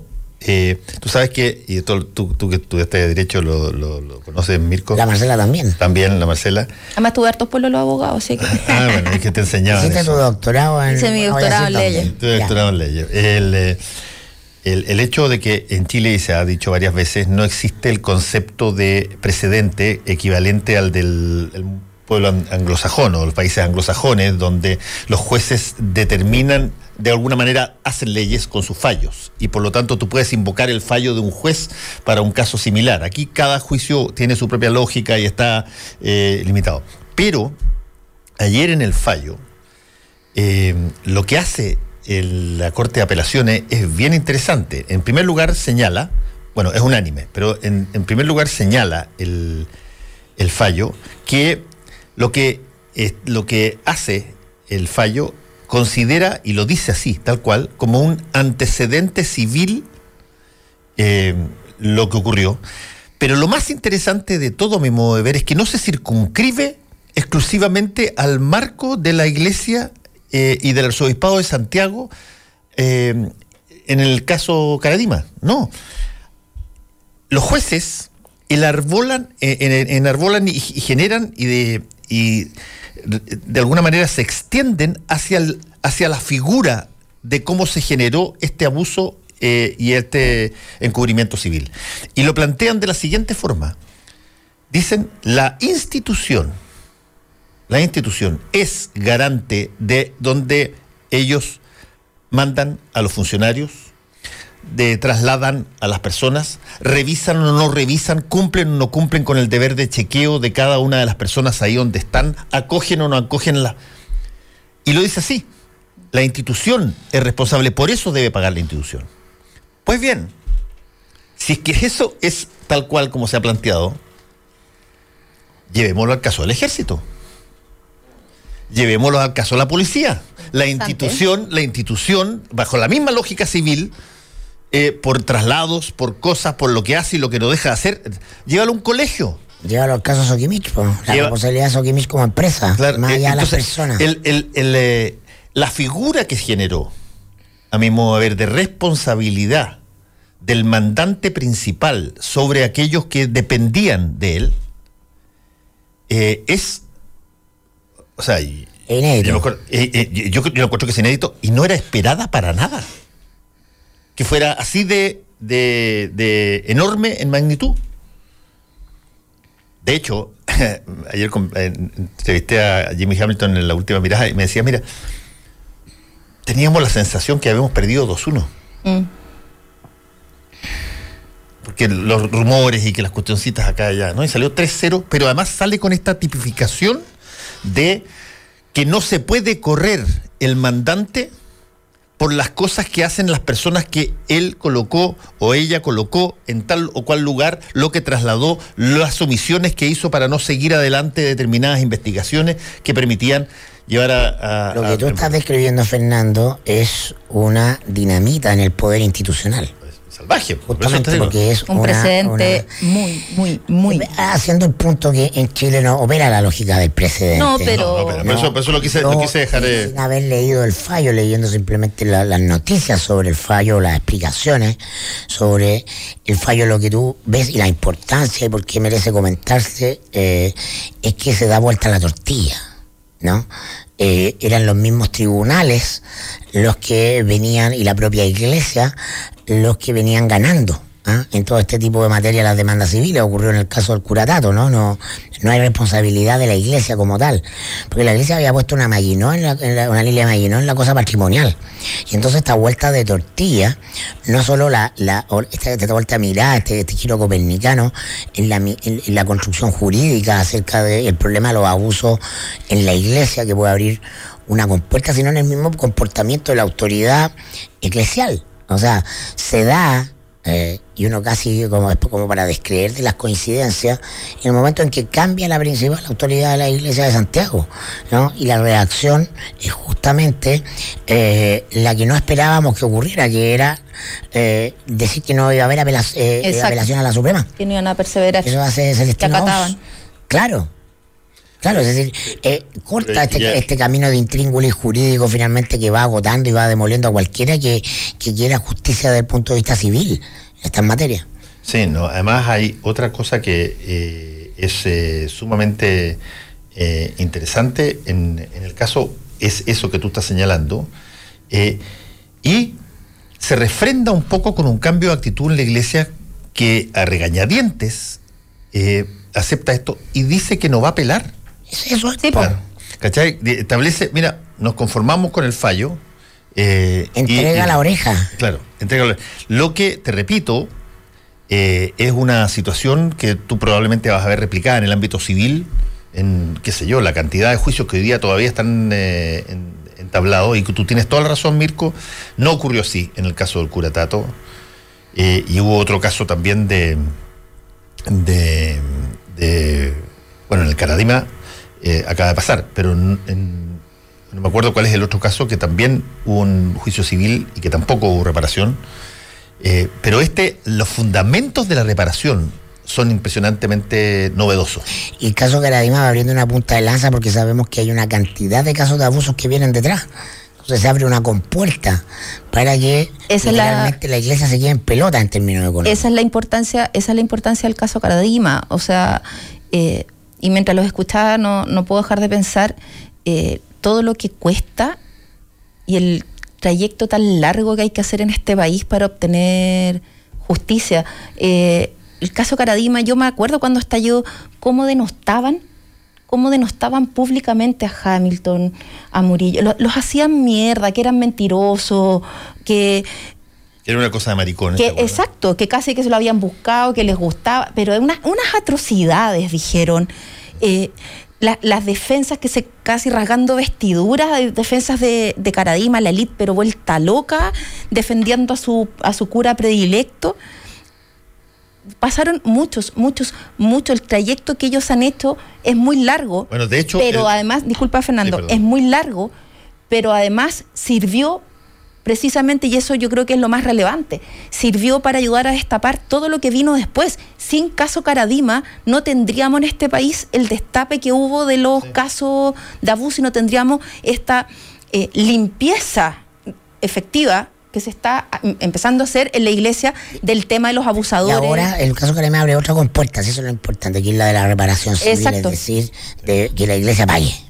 Ah, económicamente, por eso. Por eso digo que estamos en la antesala de que la iglesia se empieza a quedar en pelota desde el punto de vista de las lucas. Bueno, eh, eh, como, lo que, como lo pasó en Estados Unidos, eh, en, en, Boston. En Boston, sí, en Boston en que, casi casi va a la quiebra. Las diócesis se pueden ver Bueno, hoy día hay un juicio que se inició fuerte en Francia, que es uno de los primeros juicios, y hay ahí una, toda una mirada también porque es bien similar a lo que pasó acá, y eh, me contaba ayer eh, eh, James Hamilton que le han pedido todo tipo de antecedentes respecto al fallo. Que manden los fallos, que manden las cuestioncitas acá y allá, para afuera. Obvio. Ah, la otra cosa interesante que, tiene que ver con, esto es que durante mucho tiempo hubo una resistencia patagüina, patagüina, a generar un acuerdo entre el arzobispado y las víctimas de Caradima para eh, generar las posibilidades de reparación. eso cambió. Eh, mira, bueno, eh, estuvo a punto de haber dos veces, tres veces, tres veces, a punto de haber acuerdo. De que se acuerde, qué sé yo, una medida reparatoria, y qué sé yo, que era tanto, tanto, el juez feliz. y llegaba inevitablemente el abogado y decía, perdón, pero mi mandante me dice que no va. El abogado de la iglesia. El abogado de salud. Perdón, perdón, ¿quién? Nicolás pero- Luco, ¿no? No, no, no era, no me acuerdo, no, no era Nicolás Luco, pero eh, eh, eh, llegaba diciendo, no, perdón, el mandante dice que no. Es que es importante saber quiénes son los abogados, Sí. no es menor. Porque Sí. en general la prensa omite los nombres. Y es que ahí está la prensa de poder. Sí, está bien, pero en este caso, en este caso, yo creo que hasta el abogado no podía entender las cosas. El, el, el mandante Isati decía no. Es que para el Bueno, abogado, es que- súper el abogado que perdió Por ejemplo, por ejemplo, por ejemplo, la palabra encubrimiento, la palabra encubrimiento en, en las- no podía estar incluida en, eh, en los textos. No podía. Eh, entonces, bueno, se viene a la situación civil. Finalmente, la palabra encubrimiento civil la establece los, la- los, eh, los miembros de la Corte de Apelaciones. Ellos ponen ahí, esto corresponde a un encubrimiento civil. Bueno, todo lo que estás diciendo no me extraña en lo más mínimo y es totalmente coincidente porque hasta último minuto, o sea, no sé si escucharon a Esati anoche, No, no, no, yo, yo encuentro ya que ya... Es- insólito. una rueda de prensa. No, y además dice, perdón, lado. pero, perdón, pero este es un fallo contra el arzobispado y yo ya no soy el arzobispo. claro, no, pero además, no, Sí, o sea, ya de verdad, Está desafectado, ya quedó chato. no, pero además Esati entendió menos que Dávalos con el caso Cabal, o sea, nunca entendió No, no nada. creo, que, no creo que menos. Yo creo, es te imposible. Nadie comprende menos de. Claro. No, pero es casi una realidad paralela lo que ha- de lo que habla Esati, de verdad. O sea, más allá ya, todo el mundo cuando está contra las cuerdas o está, se victimiza. Yo le acepto, por último, es una estrategia Se está victimizarse. solo. Pero de verdad vive en una realidad paralela. O sea, es increíble. Y ojo que, y ojo que penalmente él puede irse imputado. Por supuesto. el- en, Por encubrimiento. investigación de Emiliano Sí, pues por, por encubrimiento, por supuesto que sí. Pero, pero la rueda de prensa que ha dado, hablando desaforadamente, eh, muy libremente, ah, diciendo lo que cree, lo que piensa y lo que siente, te habla de que eh, se rompe el pacto institucional, de ya te vas de acá y guardas silencio y nosotros te cuidamos y te protegemos. Y eso es muy interesante. Sí, por Ah, supuesto. Es decir, no opera el, eh, Enrique Correa en el caso Carlos Cruz. ¿no? Que ya, tú pasas ahí un rato en capuchino, te venís para la oficina, pues aquí está eh, el- la lógica del padrino, es decir, ¿no? Con el, eh, Yo te ¿cómo se ayudo, pero en no, algún no, no, claro, te cuando en el padrino 2 llegan a, a Pentangeli a declarar. Sí. ¿no? Autoincúlpate y tu familia se salva. Sí, bueno, en el- eh, es, un- El es, es fenómeno nuevo Sí. y que yo creo que va a ser est- estos casos, eh, sentencias de texto en, en la- en, eh, en la escuela de Derecho. es- a ver. ¿cómo Yo dejo tirado hacia adelante. eh, me gustaría ver qué es lo que pasa. eh, eh, muchos los grupos laicos eh, desde hace rato que venían hablando los laicos que trabajan muy activamente con la iglesia y todo venían hablando de la necesaria reparación económica de que lo que estaba vamos a ver tenía que suceder y era requisito para pensar en una posible reconstrucción o recuperación de la iglesia pero también han hablado de una comisión de verdad una suerte de comisión de la verdad sobre los, los hechos y todos los casos de, de abuso en la historia de la iglesia. Oye, a propósito. Y yo creo que eso- le sacó el poto a eso, ¿ah? Ah, pero Oye, pero a, a- a Exagerando. propósito, a propósito, ojo, ¿ah? porque Esati tiene una responsabilidad enorme. Acuérdate que Esati llega al arzobispado de Santiago el 15 de diciembre del año 2010. Pero hoy declara Rasuri que es el Es- verdadero eso, eso- responsable. eso- eso es lo que decía, lo que te decir, ojo, porque poder. el que, el que eventualmente puede terminar antes que Sati, eh, mucho más, eh, mucho más precioso que, que lo que está, es Rasuri, que, de- que declara hoy día. Y esa tía es torpe, pues Rasuri es el, el poder detrás del trono.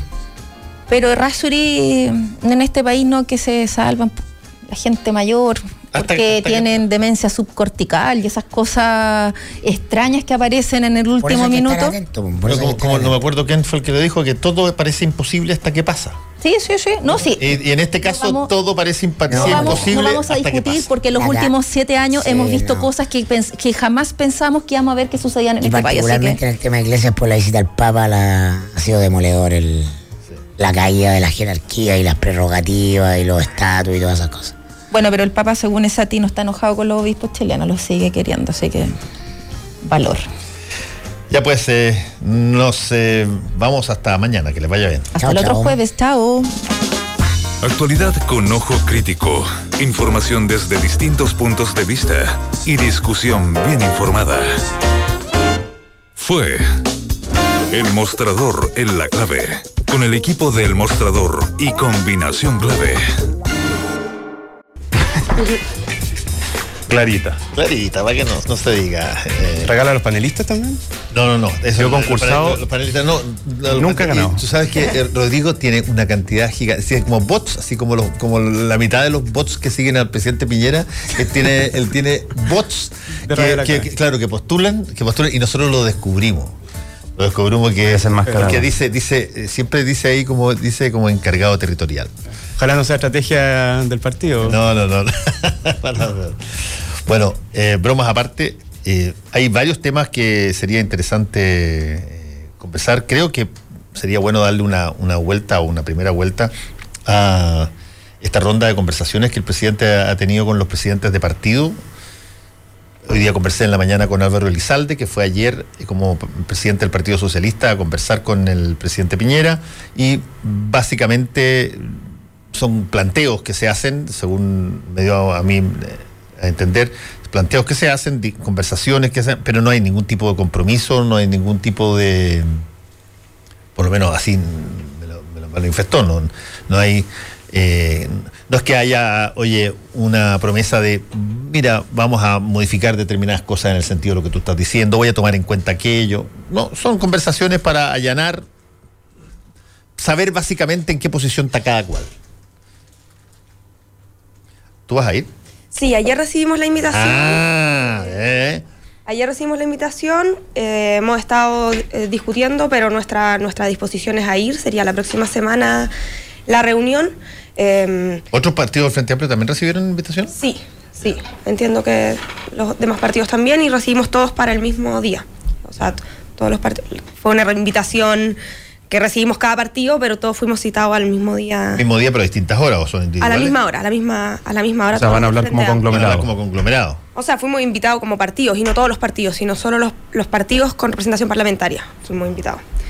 Em, nosotros vamos a asistir. Eh, eso que tú mencionas, que no es muy clara cuál es la agenda, me, me parece un poco preocupante, pero de todas maneras nosotros valor, o sea, creemos que hasta ahora el gobierno de Piñera ha mostrado, todavía no, no ha mostrado claramente cuál es como el proyecto de futuro que le está ofreciendo al país y a pesar de eso ha sido capaz de tener un control importante sobre la agenda, respondiendo a la contingencia, presentando proyectos que responden o que pretenden responder o parecen responder a las, a las preocupaciones más centrales de la sociedad, pero que son muy como eh, mucha promesa, pero poco, poco fondo. Y en ese sentido nosotros creemos que eso no le hace bien a la política. La oposición no ha estado a la altura tampoco, sobre todo el año pasado. Nosotros en ese sentido hemos sido muy autocríticos de lo que ha hecho la oposición en general, lo que ha hecho el Frente Amplio en particular. No ha sido capaz de presentar también y de oponer claramente cuál es su proyecto al gobierno de Piñera y nos parece que todo eso no es bueno ni para el gobierno ni para la oposición, sino que por el contrario sigue debilitando y acrecentando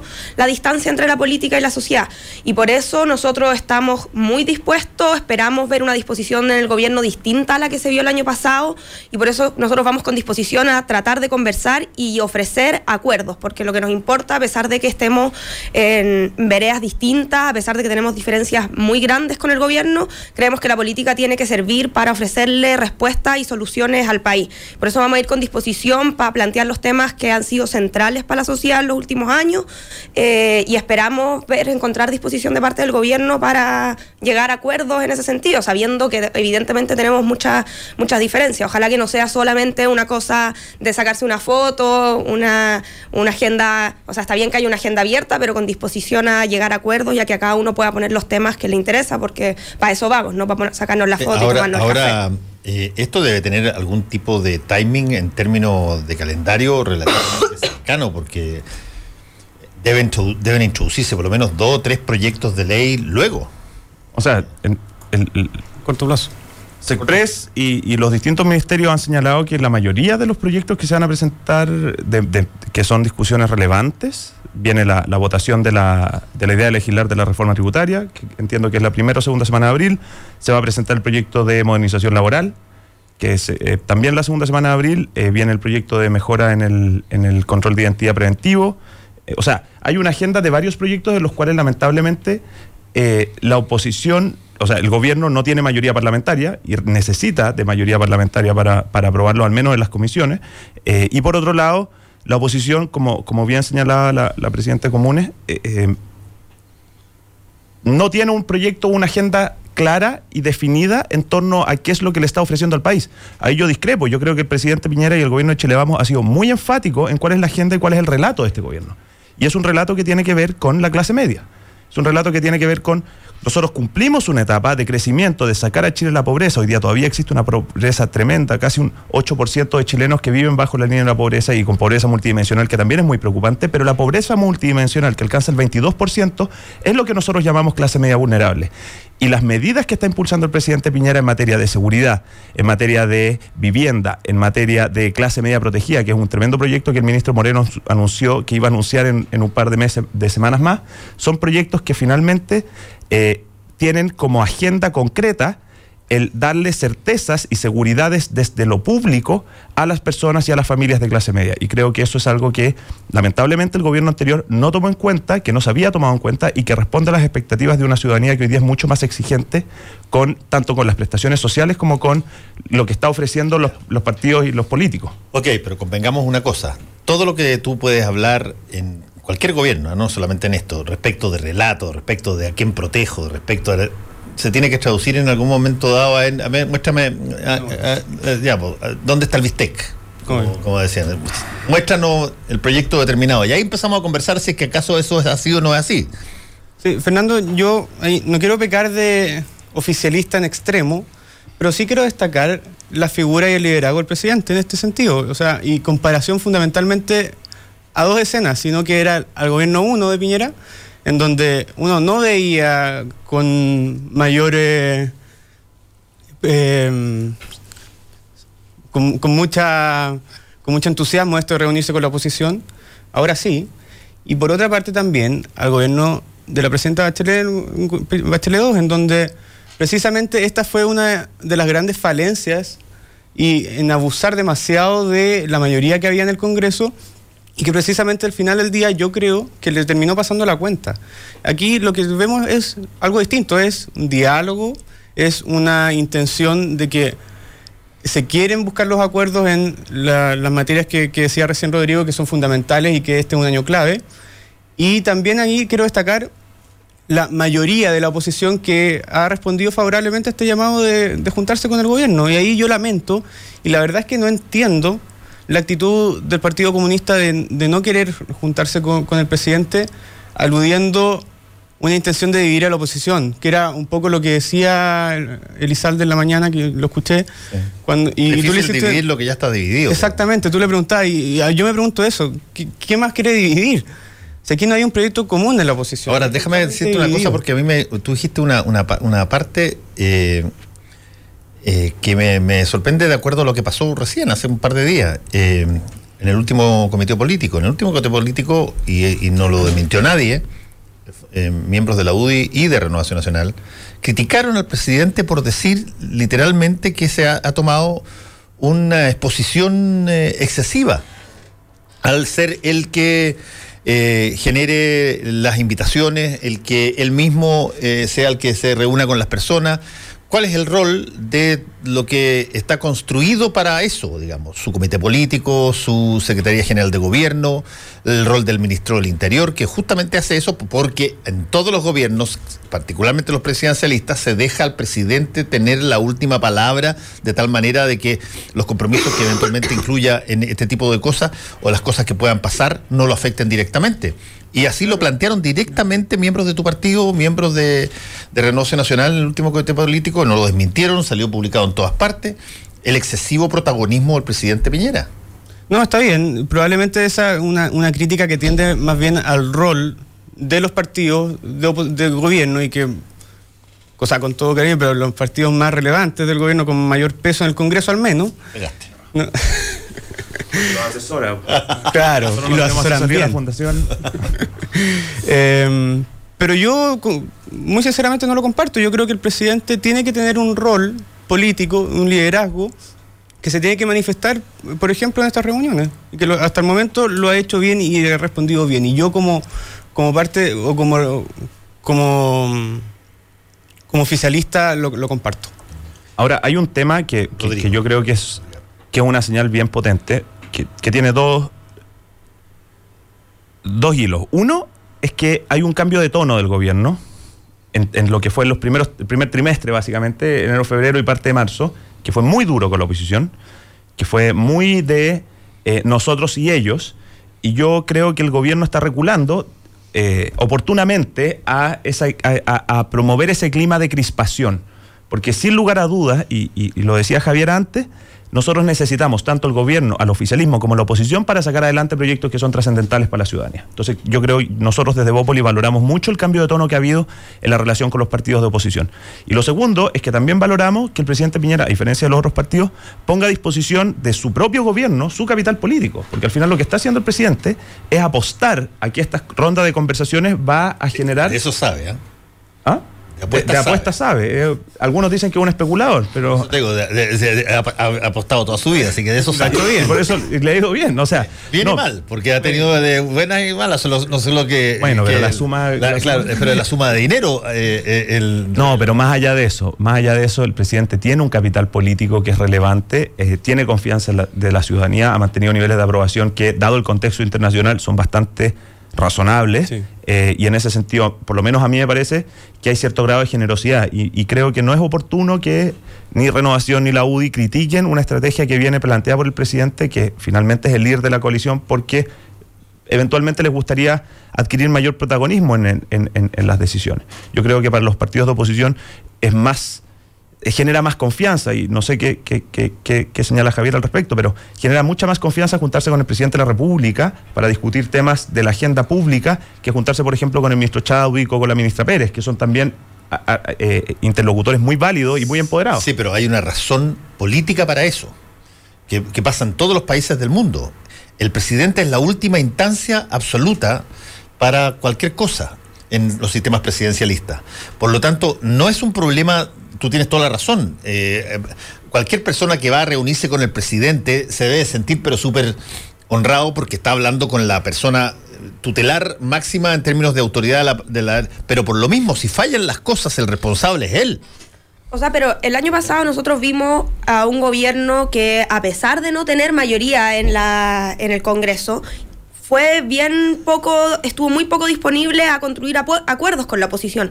Y lamentablemente en algunos momentos, y por eso nosotros también hemos sido muy autocríticos de la oposición, eso le permitió avanzar en cuestiones que nosotros somos realmente muy críticos, como el tema, por ejemplo, del proyecto que se llamó eh, de aula segura, eh, donde logró dividir la oposición y lograr los votos eh, para un proyecto que sin tener la mayoría eh, parlamentaria. Entonces, logró avanzar como sin hacernos avanzar su agenda, sin sin que las fuerzas progresistas y de izquierdas pudieran eh, imponer la suya. Esperamos que, que, esto, que este gesto sirva para construir acuerdos reales, pero que sea más, o sea, si el presidente pone su capital político a disposición, como, como están diciendo, que no sea solo par- por un gesto, simplemente. O sea, evidentemente no por sacarse una foto con el presidente, eso significa que los partidos vamos a eh, bajar la guardia y otorgar los votos para los proyectos. O sea, tiene, para construir acuerdos reales es necesario eh, reconocer que se están construyendo desde diferencia y, y ceder, o sea, ver qué es lo que a cada uno le interesa. Nosotros también estamos preocupados de construir, de construir y sacar adelante proyectos que resuelvan las necesidades del país, pero claramente tenemos diferencias eh, muy grandes con eh, lo que está haciendo pero- el, el gobierno. O sea, por ejemplo, en materia de pensiones hay una demanda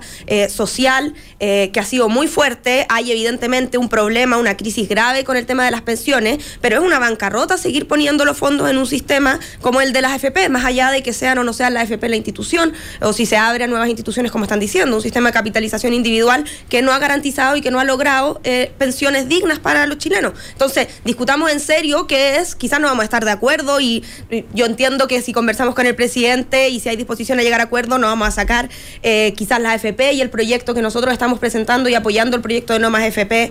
eh, en el Parlamento, pero que sí que vamos a acercar posiciones, porque si no, si solamente nos van a pedir los votos para un proyecto que es inmodificable, entonces ahí no hay manera de entenderse. Sí, el, el- punto es que quizás en, en el Frente Amplio la cosa es más novedosa que en la nueva mayoría, porque la nueva mayoría viene desgajándose y viene dividida desde hace ya bastante tiempo, por lo tanto sus posiciones eh, hace bastante ya rato eh, eh, son básicamente la suma de sus partes individuales, no, no, no es el todo más que la suma de sus partes, como lo que corresponde que sea en una coalición política. En el Frente Amplio, sin embargo, tenía una posición mm, que era un, todo muy potente y que ha empezado a desgajarse justamente, entre otras cosas, por eh, situaciones particulares de partido. Y esto, ¿qué tanto puede afectar eh, justamente esa, esa relación? Porque el Partido Humanista ha dicho que no va a ir. Si, si está. Entiendo que no ha respondido todavía. Ah, porque no, yo, yo lo escuché a Tomás Hirsch decir que él no iba eh, en- y el Partido Comunista en un principio también dijo que no iba. Por lo tanto, ahí hay una, una, una discusión que a la hora de ponerse de acuerdo más adelante va a ser interesante de ver.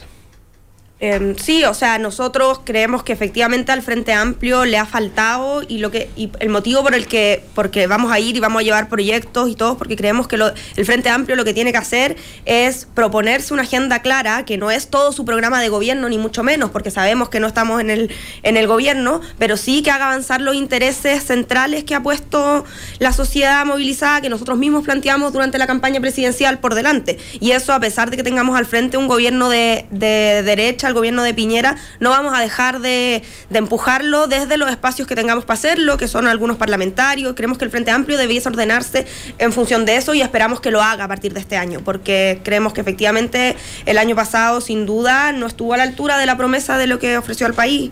Y creemos que de lo que se trata es de tener una agenda concreta eh, de cambios y transformaciones que se impulsen y no solo de ser una promesa permanente eh, para la sociedad. Bueno, pero eso, eso, eso se viene ahora, porque a la, a la corta o a la larga, eh, la, la realidad de todo lo que pueda ser eh, proyectado se ve cuando tienes los proyectos tirados arriba de la mesa y cuando se empieza a discutir esto en el Congreso. Antes de eso, uno puede tirar todo tipo de posiciones y... Pero, pero lo fundamental, Fernando, y yo creo que ahí tú tienes un punto que es clave, y es cuando tú tienes el proyecto que se puede discutir en el Congreso. Sí. Y lamentablemente, parte importante de la oposición hoy día está en una postura de no querer discutir los proyectos en el Congreso, que es lo que tú estás viendo, por ejemplo, con el tema de la modernización tributaria. O lo que están amenazando, lo que amenazaron con el tema de la modernización laboral, que se tuvo que postergar el tema de modernizar el tema, eh, modernizar las indemnizaciones por años de servicio. Entonces, tienes una oposición que ocupa su mayoría en las comisiones como un chantaje. Y eso lamentablemente genera crispación innecesaria. Sí, yo concuerdo plenamente con Javiera. El Congreso y estas instancias prelegislativas tienen que ser para ceder posiciones. No, es un- no es una cuestión donde yo te grito lo que yo sé y tú me gritas lo que tú sabes y nos separamos y se acabó. No es un jaca, sino que tiene que ser un espacio de encuentro de Eh, posiciones. eh, no, no, no te metas con el, Nueva Zelanda. con, con el hacker ni con el rugby. Pero, pero al final, o sea, lo- lo- a lo que quiero llegar es que si es que no existe la instancia que por, por definición es el espacio de discusión, de discusión pública, que es el Congreso, y se buscan otras instancias para facilitar llegar a eso, y aún así no existe la disposición de discutir los, los proyectos, entonces es la oposición que tiene que dar las explicaciones. Es la oposición, como decía Javier, que no está a la altura de la ciudadanía. No puede ser que nosotros no tengamos la capacidad de discutir en la Comisión de Hacienda el proyecto de modernización tributaria y que se esté discutiendo por el diario con chantaje de que no voy a aprobar la idea de discutir o legislar. Entonces creo que la- las alternativas que está proponiendo el gobierno de instancias prelegislativas son válidas, son necesarias y ojalá lleguen a un puerto en el cual nosotros podamos tener las discusiones donde corresponde, que es en el Congreso. Y son políticas. Y después cuando nosotros tenemos el proyecto del contenido específico, bueno, eso corresponde al Congreso. Pero nosotros en una instancia primera, que es política, obviamente se, establecen la- la- las grandes líneas y, y- se va demarcando después. Y ahí yo te quería agregar algo, Rodrigo, respecto de el doble estándar que hubo por parte de la oposición el año pasado, cuando se decía esto mismo, de que eh, legislemos en el Congreso, el Congreso donde se debate, y esa fue la gran crítica que se le hacían a los acuerdos nacionales, con los que llamó el presidente el año pasado. Y ahora resulta que el Congreso tampoco es la instancia. Y por lo mismo hay muchos proyectos en los cuales se ha dicho, no vamos a negociar, no vamos a conversar. Pero O sea, pero- pero, perdón, Es o que ahí no entendí yo. ¿Cómo, cómo, No, no- cómo yo no instancia si el presidente invita Hay a los un- presidentes de partido a la moneda? Pero hay un grupo está diciendo, importante. claro que no es la instancia del Congreso. Pero no, hay un grupo importante de la oposición que decía el año pasado que la instancia para negociar era, los, era el Congreso. Y, que por, y por lo mismo se criticaban los acuerdos nacionales. Pero resulta que hoy día hay proyectos importantes que el gobierno está proponiendo, en los cuales tampoco ni siquiera se estamos, nos estamos abriendo a discutir.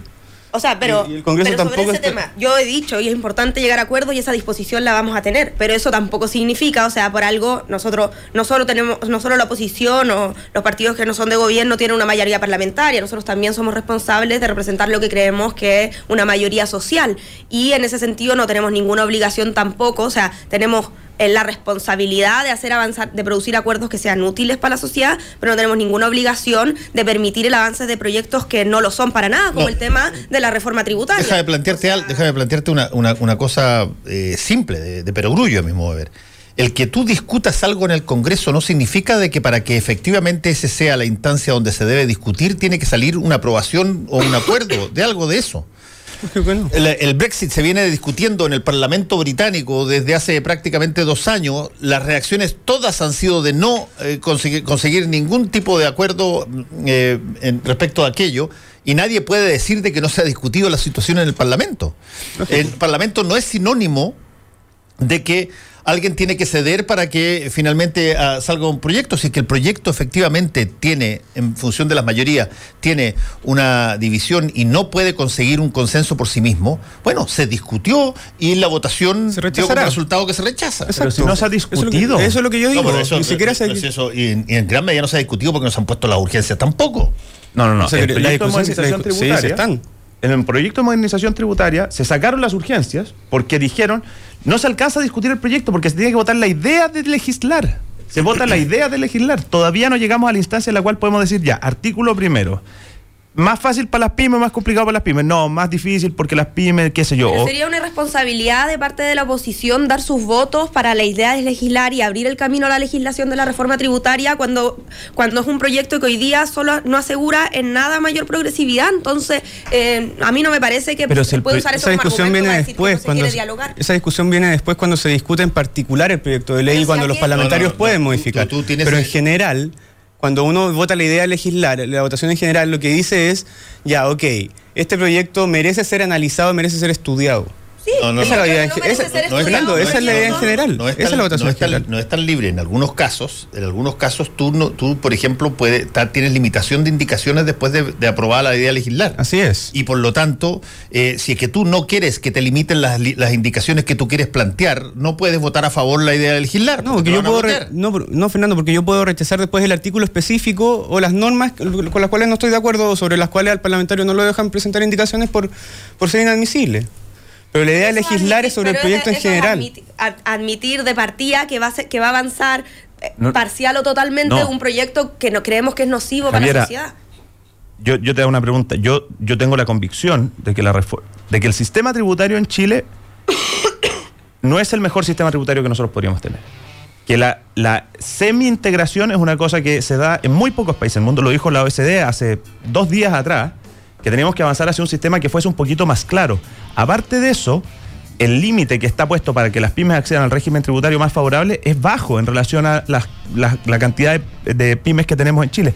Esos son elementos donde yo creo que tanto la oposición como el gobierno van a tener elementos comunes. Donde yo no creo que hayan elementos comunes son eh, eh, lo que tiene que ver con la, la reintegración completa, lo que tiene que ver con la depreciación instantánea, que son elementos técnicos que se pueden discutir en la sala. Pero al final del día, cerrar la puerta a discutir el proyecto, a no hablar de los elementos que señalaba antes el, el- el- el Carlos. Carlos, es, es un error. Es un error porque al final tú le estás diciendo a la ciudadanía, mira, ¿sabes qué? El sistema tributario está extraordinario y no vamos a hacer ningún cambio y no lo vamos a discutir. Eso es lo que la ciudadanía interpreta del portazo que le está dando la oposición al gobierno en materia de legislar la modernización tributaria.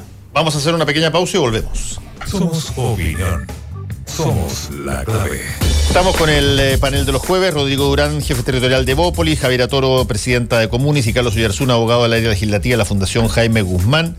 Eh, a ver, déjame preguntarte directamente, Carlos. Eh, ¿A ti te parece razonable que por mucha humanidad que haya, por mucha amistad que haya, un ministro de Justicia decida eh, eh, respaldar eh, públicamente y estar dispuesto a testificar en favor de un ex senador, siendo que ese ministro de Justicia califica a los jueces, presenta ternas, promueve sus carreras, de hecho ha dicho, mira, yo no quiero que esto se haga en un tribunal para que parezca que es una cosa individual y por lo tanto el juez, los abogados, todos se tienen que trasladar a la oficina del, del ministro. ¿No te parece un pequeño, chiquitito conflicto de interés ahí? Pregunta difícil. Sí. Muy difícil. Eh, a ver, el ministro Chadwick aclaró que, que efectivamente el ministro Larraín va en calidad de Hernán Larraín y no de ministro de Justicia. Obviamente después ahí entra la discusión de si eso es posible. Eh, que el curso de la justicia siga. Pues, te, te voy a hacer la típica cosa muy chilena que decía, "Ah, pero si esto fuera al revés, si esto hubiese sido ocurrido en el, en el gobierno de Michelle Bachelet y el ministro de Justicia fuera testigo de alguien que estaba en un caso de coimeo de plata y- o de alguna cosita, eh, y, y hay, perdón, y el ministro además antes había dicho al, al ingreso del, del- del gobierno que eh, era la hora de netear los jueces porque habían una mayoría de jueces colocados eh, desde un signo ideológico. A mí me parece extraordinariamente delicado. Yo entiendo que puede haber relaciones empáticas entre, el- entre las personas, pero no se puede obviar el cargo que se tiene y sobre todo las facultades que se tienen frente a los jueces.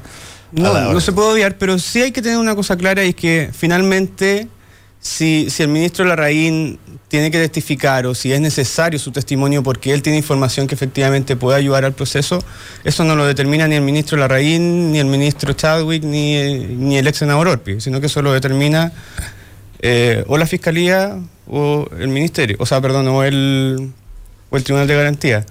Y en ese sentido, la decisión no depende del Ejecutivo, sino que del Poder Judicial. Y Depende. yo confío en la independencia. Sí, sin duda, pero depende. Pero si tú tienes frente al juez y el juez está frente al ministro que lo va a calificar, va a estar frente al juez que eventualmente pueda determinar su carrera y él está defendiendo a alguien y yo lo condeno. ¿Qué, qué posibilidad hay de que si es que el día de mañana yo no salgo en las ternas, yo no considere de que en realidad la razón por la que no subí no es por mi incompetencia, no es porque yo tenga mal, crédito, sino que porque me opuse a la persona que de- define esas, esas ternas y, esas, y ascensos en la carrera? Es una situación muy complicada, pero yo a lo que voy es que vamos un paso atrás, vamos un paso antes.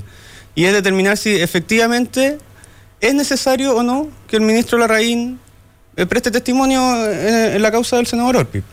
Si es necesario, lo determinará el Ministerio Público, pero si no es necesario, mejor que no vaya. Que no vaya. A buen ¿no? entender pocas palabras. ¿no? Sí, no, no debe ser la única persona que lo conoce a, a Jaime Orpi. Y de la información que tenga, o sea, eso es lo que yo voy. Aquí la causa de- del senador Orpi es específica, es sobre, un- sobre un- es una causa donde son determinados hechos.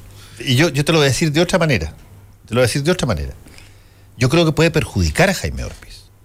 Claro. Y que también podría darse la situación de que los jueces, al ver que eh, un ministro de justicia que haya para mostrar su eh, Independencia. independencia y su imparcialidad, eventualmente eh, tengan una actitud que, eventual, que, que pudiera ser distinta en caso que no estuviera el ministro, porque quieren ratificar su independencia. Y, y termina, en vez de ayudando, perjudicando a Orpi. Pero en cualquiera de las dos circunstancias me parece extraordinariamente imprudente. Y además, perdón, no solo, no solo va a declarar, sino que además dio declaraciones públicas en la prensa sobre su opinión de, del caso y la conducta. No, o sea, del caso no, él habló de la persona de Jaime persona. Orpi. Bueno, sí, pero eso ex- excede en el fondo la declaración judicial incluso. Yo, Claro, mira, yo, yo, yo soy un convencido de que eh, el, el ministro Larraín, eh, si bien ha tenido ciertos, eh, ciertas patinadas verbales por, por su anterior, fue 18 años senador, una cosa así, bien, bien mucho tiempo. Y presidente de la UDI, además. Y fue- 28. 28 años, no, fue, No, no, senador Fue fue, diputado y senador. Sí, fue, fue diputado y senador. Bueno, fue parlamentario 20 años. Claro.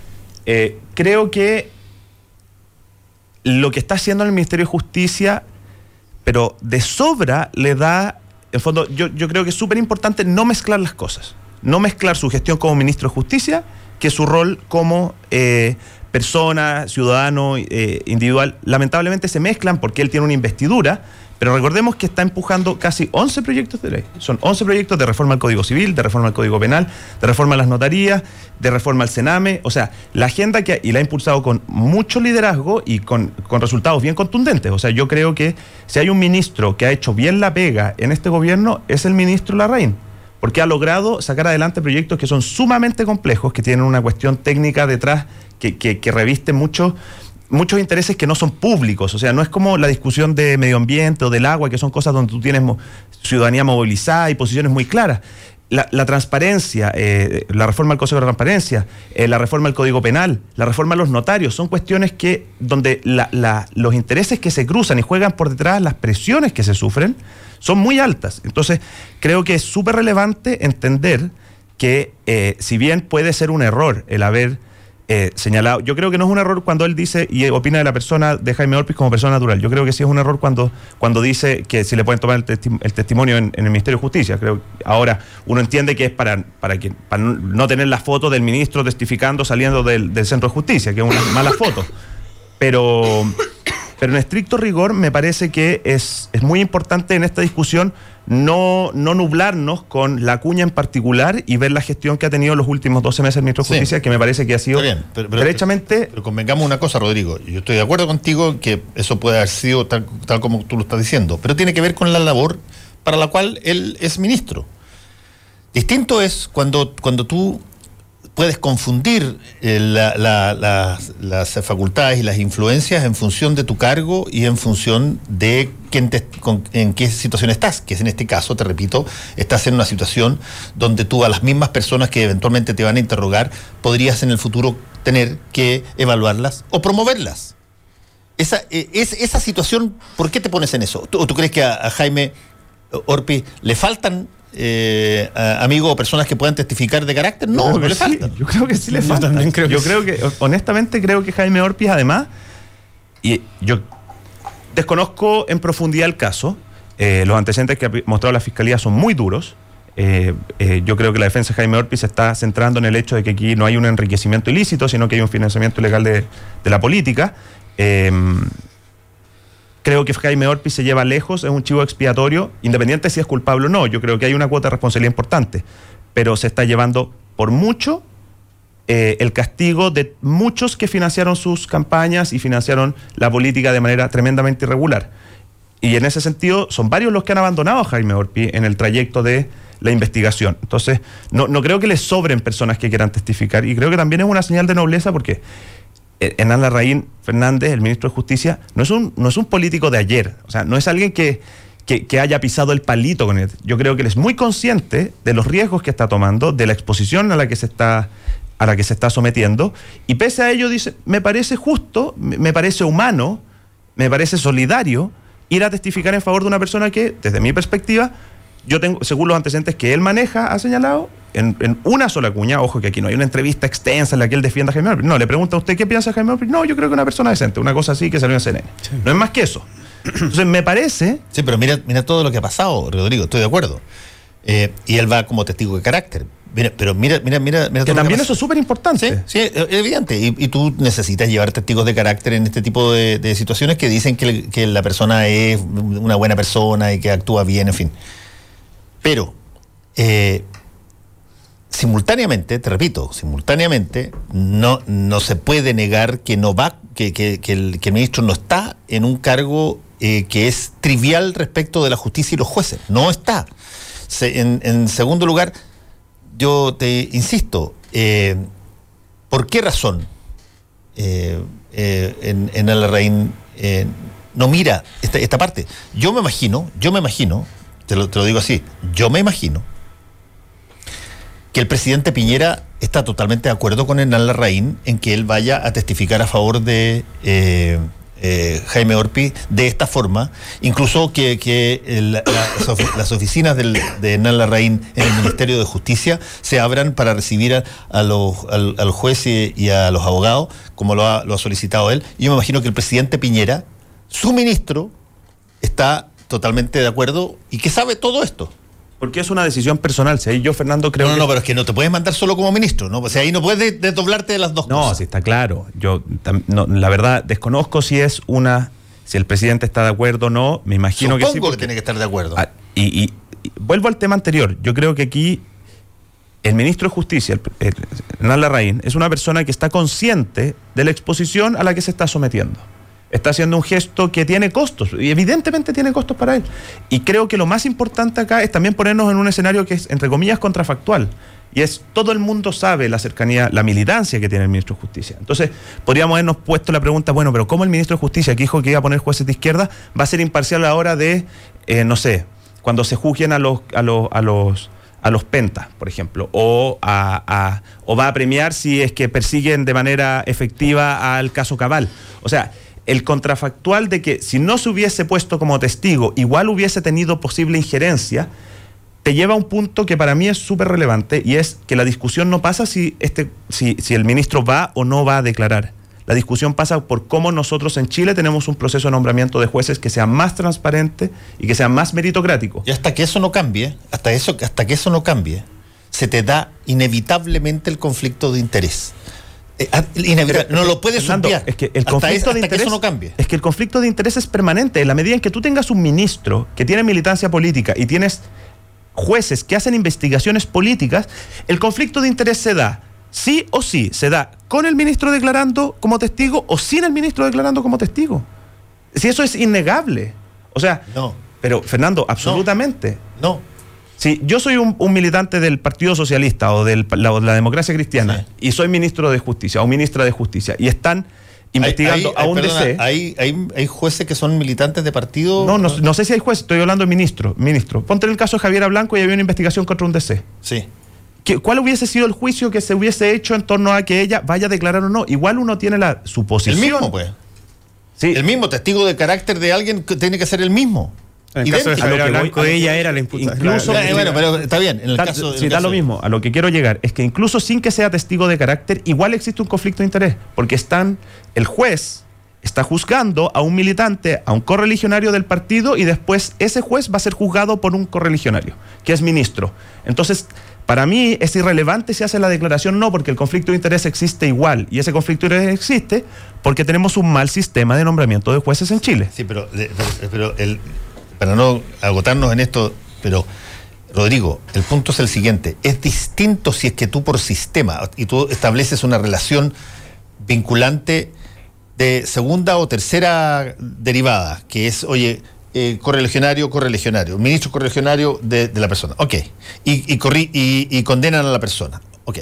Distinto es que el ministro intervenga en el proceso, intervenga de su testimonio y, aún así la persona sea condenada. El ministro tiene todas las posibilidades a la hora de, revisar si es que ese, tipo sube no sube, cómo lo califica, de decir, oye, eh, perdóname, pero yo, yo tuve parte en un juicio con ese, con, ese, con ese juez. No lo tuve con los otros, que en una de esas son mucho peores que él. Pero con este sí lo tuve. Entonces digo, ¿por qué no eliminas la sombra de reproche que puede haber sobre ese tipo de situación? ¿Qué se llama conflicto de interés? No lo hagas. Mira, la, la verdad, Fernando, es que yo me quedo con algo que decía Rodrigo que a mí me hace mucho sentido y que el ministro Larraín no es nuevo en esto y él siempre se ha caracterizado por ser una persona inmensamente prudente. Pero él, al momento de hacer esto, de declarar, yo entiendo que él tiene claro todo, todo esto que hay detrás y bueno, habrá alguna razón que yo, que soy infinitamente inferior a él, la desconozco, pero bueno, probablemente él en su sabiduría sabrá por qué dice y hace lo que, lo que hace. Te, te felicito. Me supero, me, me superan. Me, me parece que no es equiparable la situación de cualquier eh, correligionario que eh, uno irá a declarar, eh, porque uno no supone que cuando un compañero de partido mío está investigado por un delito, inmediatamente yo lo voy a apoyar. O sea, hay una acusación muy grave de por medio que además tiene que ver con el financiamiento ilegal de la política. Entonces, no, me parece que sea tan trivial solamente porque el ministro de Justicia no va a tener nunca eh, imparcialidad respecto a un compañero de partido o de sector. O sea, aquí se, muestra también cómo se mezcla tanto el dinero y la política y los partidos. Y además en un caso particular, o sea, no, no es tan, tan trivial o tan contingente como, como dice Rodrigo. Pero mira, yo, déjame, déjame planteártelo personalmente. Yo conozco mucho de chico a- con Jaime Orpi. Fuimos compañeros en la selección juvenil chilena de rugby. Le tengo una estimación eh, deportiva extraordinaria. Lo encuentro un gallo eh, mientras, lo- mientras, mientras estuvimos juntos, porque él después en primera edición prácticamente no jugó, porque se dedicó a otras cosas. Eh, pero durante mi época eh, de la, en la selección juvenil, pero un gallo magnífico. ¿Era bueno? ¿Ah? Muy bueno, muy bueno, y chico, rápido y macho, y, o sea, duro y, y- y valiente. O sea, te- yo te podría ser testigo de carácter desde el punto de vista deportivo y de, y de sus valores como de deportista hasta que cumplió los 18 años, que es cuando dejamos de vernos. Eh, pero eh, otra cosa totalmente distinta, eh, a mi modo de ver, es que tú sientas de que tienes que dar ese testimonio de carácter desde una posición que eventualmente puede incluso perjudicarlo por tu eh, eh, Condición. condición. Y, y- y- y en- y entonces, eh, me parece a mí que hay pocos conflictos de interés más claros que este. Poco. Insisto, yo creo que aquí la señal de alerta no es si el ministro Larraín o no va a declarar dónde lo hace. La señal de alerta es que el sistema de nombramiento de jueces en Chile es tremendamente poco transparente, de baja eh, rendición de cuentas. O sea, es un sistema que no puede persistir y que necesita ser reformado. No solo por este caso, sino porque en general funciona mal. Entonces, qué bueno al final del día que se dé esta coyuntura porque nos abre la posibilidad de discutir con mayor profundidad y con elementos concretos por qué es necesario reformar cómo nombramos a los jueces en Chile. Sí. Yo creo que esa es la discusión al final. Sí, sí. Sí, pero esa es una derivada que, que queda pendiente indep- independientemente de lo que pasa en este juicio. Y eso tiene razón.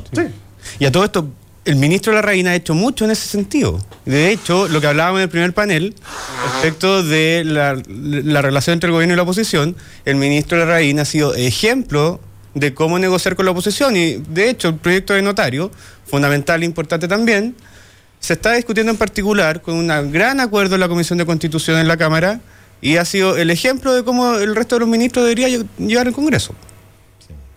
Bueno, eh, dejemos a ver cómo, cómo, cómo está eso. eh, y nos quedan todavía unos 10 minutitos que quizás lo podríamos dedicar a.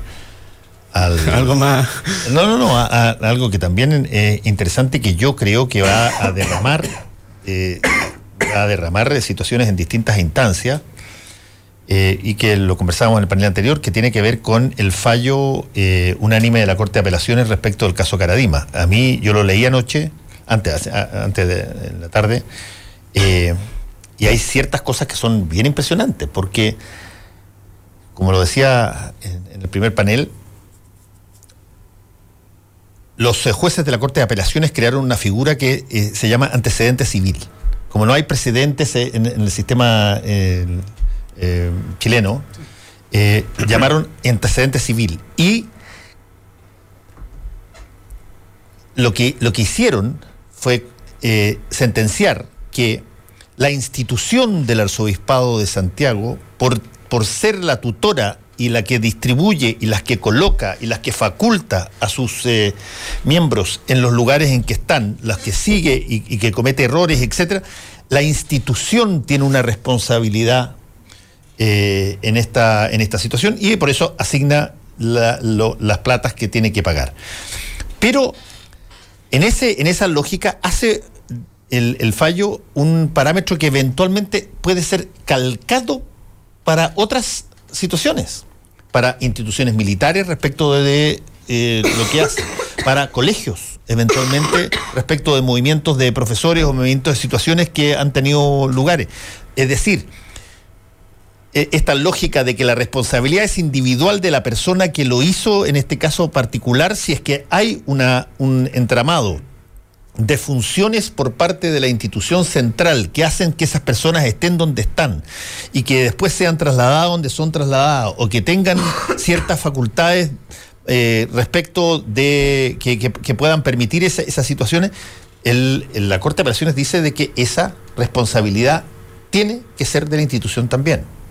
Y, y eso yo creo que puede pegar un remesón no solamente en el ámbito eclesiástico, sino que también en otros. En todo nivel. Y ahí, Fernando, bueno, yo quiero partir de la base de que yo particularmente aquí tengo un conflicto de interés porque yo soy católico.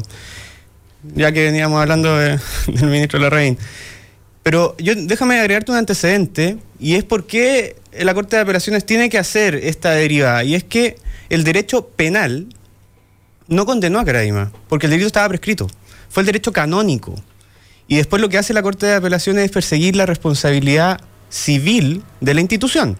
Perdón, déjame hacerte ahí una, una pequeña corrección. No, por supuesto. El derecho penal no sentenció a, a Caradima, Exacto. pero sí determinó que era culpable.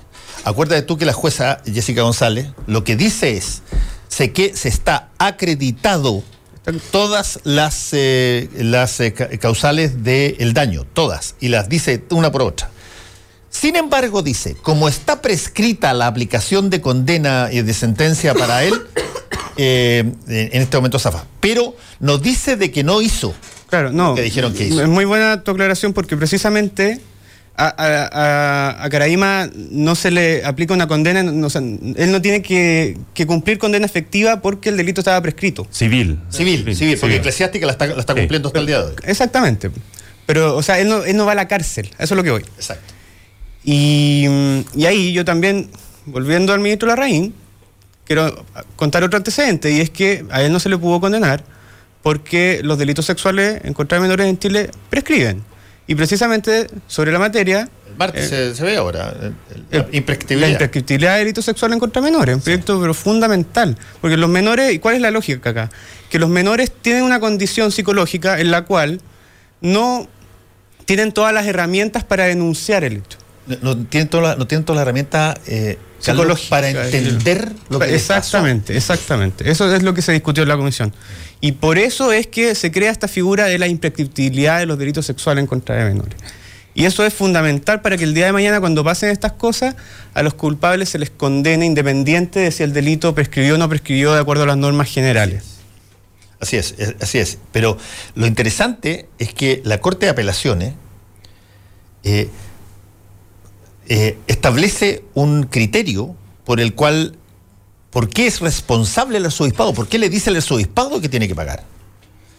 Eh, sin, a- sin que haya eh, en, en esta situación la figura del encubrimiento penal, Eh, Claro. sino que establece, y lo dice así, porque lo pone, encubrimiento civil.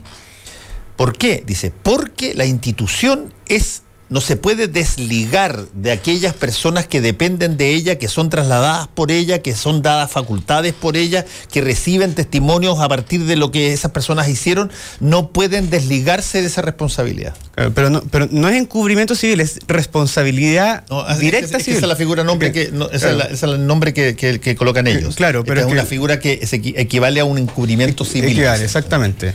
Pero la Yo, responsabilidad. yo no es había escuchado nunca ese tipo legal. A mí también me parece que, es muy importante este fallo, eh, porque bueno, hay una característica especial en la iglesia, que una organización, o sea, se establece que hay algo que, va más allá que las responsabilidades individuales. Hay una organización que ha permitido, bueno, se está investigando eh, en, múltiples, en múltiples áreas, pero que ha permitido sistemáticamente, eh, y bueno, en estos casos específicos se probó la negligencia, el eh, abuso y los delitos sexuales. Pero además me parece que es muy importante reconocer que en general, o sea, yo creo que en el caso de la iglesia es una situación como agravada, pero en general el problema de los delitos sexuales y la violencia sexual en general, que está muy extendida, no es una cuestión individual y es importante que como sociedad lo, eh, lo veamos como una responsabilidad colectiva también. Y no solo como etérea y que nadie es responsable. Por supuesto que hay responsabilidades individuales, por supuesto también que hay responsabilidades institucionales, como en el caso de la Iglesia, y me parece muy importante en ese sentido cómo lo reconoce este fallo, pero también toda la sociedad eh, tiene que hacerse cargo y en ese sentido nos tenemos que hacer cargo de cómo reconocemos eh, y reparamos el los delitos sexuales porque están extendidos de una manera y me parece muy importante cómo se han visibilizado el último tiempo y eso ha sido única y exclusivamente y hay que reconocerlo, incluida la, imprescriptibilidad que hoy día se está discutiendo en el Congreso por eh, la lucha que han venido dando las víctimas desde una situación muy difícil y contra... eh, todas las instituciones, los poderes fácticos eh, de la propia iglesia, también de fuera de la iglesia, para que eso, para que la verdad pueda avanzar. O sea que hay, que reconocer que había una organización de las víctimas, de sus familiares, empujando por justicia, por verdad, que recién está empezando a destapar eh, esto que es una situación muy grave, muy eh, extendida y que en ningún caso se puede circunscribir a responsabilidades individuales. Como sociedad nos tenemos que hacer cargo y por eso es muy importante, a mí me parece, lo que planteó, por ejemplo, el año pasado el movimiento estudiantil feminista, de que no solo basta con eh, castigar los delitos sexuales, que por supuesto que hay que castigarlo y que por supuesto están menos, menos castigados y reconocidos eh, que lo que se debe, sino también para prevenirlo hay que construir educación sexual integral, educación no sexista, y también hay que reconocer y reparar. Y esa es una responsabilidad individual, pero también de toda la sociedad y las instituciones. Sí, el- yo, te- yo tengo la impresión de que eh, este, este, este texto eh, que salió ayer nomás, el, el fallo, va a ser leído y releído y, y va a ser... citado. eh, sí, eh, me contaba ayer James Hamilton, que entrevisté en Última Mirada, que había recibido él, José Murillo y Juan Carlos Cruz habían recibido, o sea, habían estado conjuntamente, habían recibido como 15 llamados del extranjero pidiendo el fallo. De, Eso es lo que- de- de- que los tipos quieren ver el fallo porque están en las mismas situaciones en, eh, en ese- en- No sé, cu- ¿cuál es la... ¿Tú conoces el fallo de Boston? Cuando Sí. se, eh, ¿Tiene alguna similitud o, o se condena a personas individuales? No, el, el- el fallo de Boston tiene, sí, tiene, tiene similitudes. El, fallo grande de Boston, el fallo grande de Boston. El que establece las indemnizaciones. claro, acuérdate tú que te, te insisto ahí, ahí, ahí, te insisto en que el sistema de common law eh, en Estados Unidos permite el uso de Precedente. precedentes. Y habían habido precedentes antes en términos institucionales de las de las eh, de las eh, responsabilidades que tienen los superiores respecto de las cosas que se hacían. Pero además aquí en el caso de Boston se pillaron acciones concretas que el arzobispado negaba. No te olvides tú que en Boston, y se ve ba- bastante bien en la película Spotlight al final, pero en, en el caso de Boston eh, se apela en- a la justicia para que la justicia ordene a- eh, que se entreguen lo que se denominan los archivos secretos del obispado. Sí. Del arzobispado, que son, se le llama así, tiene un nombre así medio archivo secreto, pero básicamente lo que es es que la, por obligación canónica todos los obispos tienen la obligación de llevar un, un registro de todas las situaciones que afecten a los miembros de ese obispado, sacerdotes, monjas, etcétera, eh, que, pueden ser de múltiples razones. Denuncias contra ellos, alguien que sustrajo plata o, llegó curado, hijos de, de sacerdote. Todo ese registro que se conoce tiene que estar en un lugar eh, determinado y es legado a quien es el sucesor, para que conozca todos los derechos de la ciudad. Bueno, ahí pidieron que se eh, entregaran los archivos secretos. Y la justicia demandó al arzobispado de, de Boston que los abriera. Y, los, y, lo- los abrieron. Y ahí se encontraron acciones concretas de arzobispo de Boston de cambiar de, de- de destinación a los sacerdotes porque se había eh, producido una denuncia respecto de un caso de estos. O fue mucho más directo que, que lo que se ha podido constatar acá. Aquí, por primera vez en la historia, el fiscal Emiliano Arias allanó dos eh, oficinas obispales, buscando exactamente lo mismo. Eh, en el caso de Rancagua, eh, de los maristas, y creo que en otro caso más también. Y, y- y ahora están abiertos esos juicios. Pero en el caso de Boston, eh, existe en Estados Unidos la tradición de responsabilidad pecuniaria civil por eh, eh, este tipo de cosas y por lo tanto no tenías que establecer un, un, Precedente eh, un- civil. claro un precedente civil o sea, está eh, el precedente civil yo, Fernando, quiero destacar también la decisión de la Iglesia de no apelar. Porque precisamente yo, independiente de las consecuencias jurídicas y, y futuras que hayan, yo creo que acá la Iglesia no puede ser consecuencialista. Aquí tienen que pensar qué es lo correcto y también eh, atender un poco a la doctrina que sigue la Iglesia. Y, por lo mismo destaco de que aquí también se trate de hacer un- un- una especie de causa paradigma en la cual se reconoce y, y se, jurídicamente se, cierra esto y se, reconoce la responsabilidad y, se pagarán las indemnizaciones que correspondan, por mucho que cueste la iglesia, y, cambiar en, el fondo a futuro la actitud que, que ha tenido la iglesia. bueno de hecho la iglesia decidió no apelar a la Suprema a eso, a eso, claro, a eso voy. decidió no Y, apelar y lo- y lo- las víctimas tampoco, porque habían pedido una indemnización más alta y dijeron que no iban a Sí, apelar. no, no, no. Quedaron no, todos no, conformes. no, no, por cierto. Sí, además, la, la- la- la plata es un factor. Aquí estoy. Yo- Claro, yo- es- yo- simbólico. Yo, ahí sí que tengo conflicto de interés, porque fui parte de la- del, del- del- del equipo de defensa de, la Academia cuando traje con Juan Pablo Mosilla. Pero eh, la plata es una cosa simbólica, que tú tenías que determinar cuál es el monto razonable para que sea lo suficientemente eh, seria la plata para que eh, efectivamente las posteriores víctimas tengan algún tipo de, de compensación razonable. Pero que no puede ser una cosa que parezca que lo, que lo que tú quieres es sacar plata. No, lógico, pero es simbólico. Es simbólico. Pero, pero el hecho, el hecho de, de, eh, de lo que ocurrió ayer, eh, yo tengo la impresión que puede generar una situación que hoy día el, el Papa Francisco y el administrador apostólico, eh, Celestino Aos, ha dicho nosotros no vamos a, a apelar. Pero eh, si esta situación, en casos similares, eventualmente todas terminan con eh, situación eh, civil equivalente, Habrá que hablar. ha- habrá que ver. No, no, no. Me, me pregunto si. y hay que mirarlo porque la iglesia a veces ha, ha girado en esto. De repente dice, no, pues no puedo seguir pagando. No, claro. Pero mm, no sé si estarán de acuerdo conmigo que esta era una causa paradigmal. O sea, Sí. estábamos en presencia de uno de los mayores escándalos que había sufrido la iglesia y el que destapa después una serie de, de hechos que todavía estamos investigando. Ahora, déjame decirte una cosa así cariñosamente, eh, Carlos. Tú no tienes conflicto de interés por ser católico en esto. Eh, los católicos en todas partes del mundo, no, no, no por el hecho de ser católico, aceptan todo lo que hagan sus pastores, especialmente si son cosas criminales. No, lógico. De hecho, Eh, es, de- eh, es deber condenarlo. debiera ser deber con- condenarlo y denunciarlo, por lo tanto tú no tienes ningún tipo de conflicto de interés en esto, en dar tu opinión. No, por eso eh, opiné más tranquilo. bueno, te queremos agradecerles, Rodrigo eh, Durán. Muchas a gracias, Fernando. Carlos Oyarzún y también a ti, eh, Javiera, por eh, haber estado acá con nosotros. Muchas gracias. Gracias a ti, Fernando. Combinación clave. Estamos en la última entrevista del día, estamos con el periodista Víctor Herrero. Gracias, Víctor, por estar acá. Eh, tú diriges eh, uno de los últimos medios digitales que, ha- que han salido. Han salido hartos medios digitales últimamente. Sí, han salido Ha hartos. salido harto.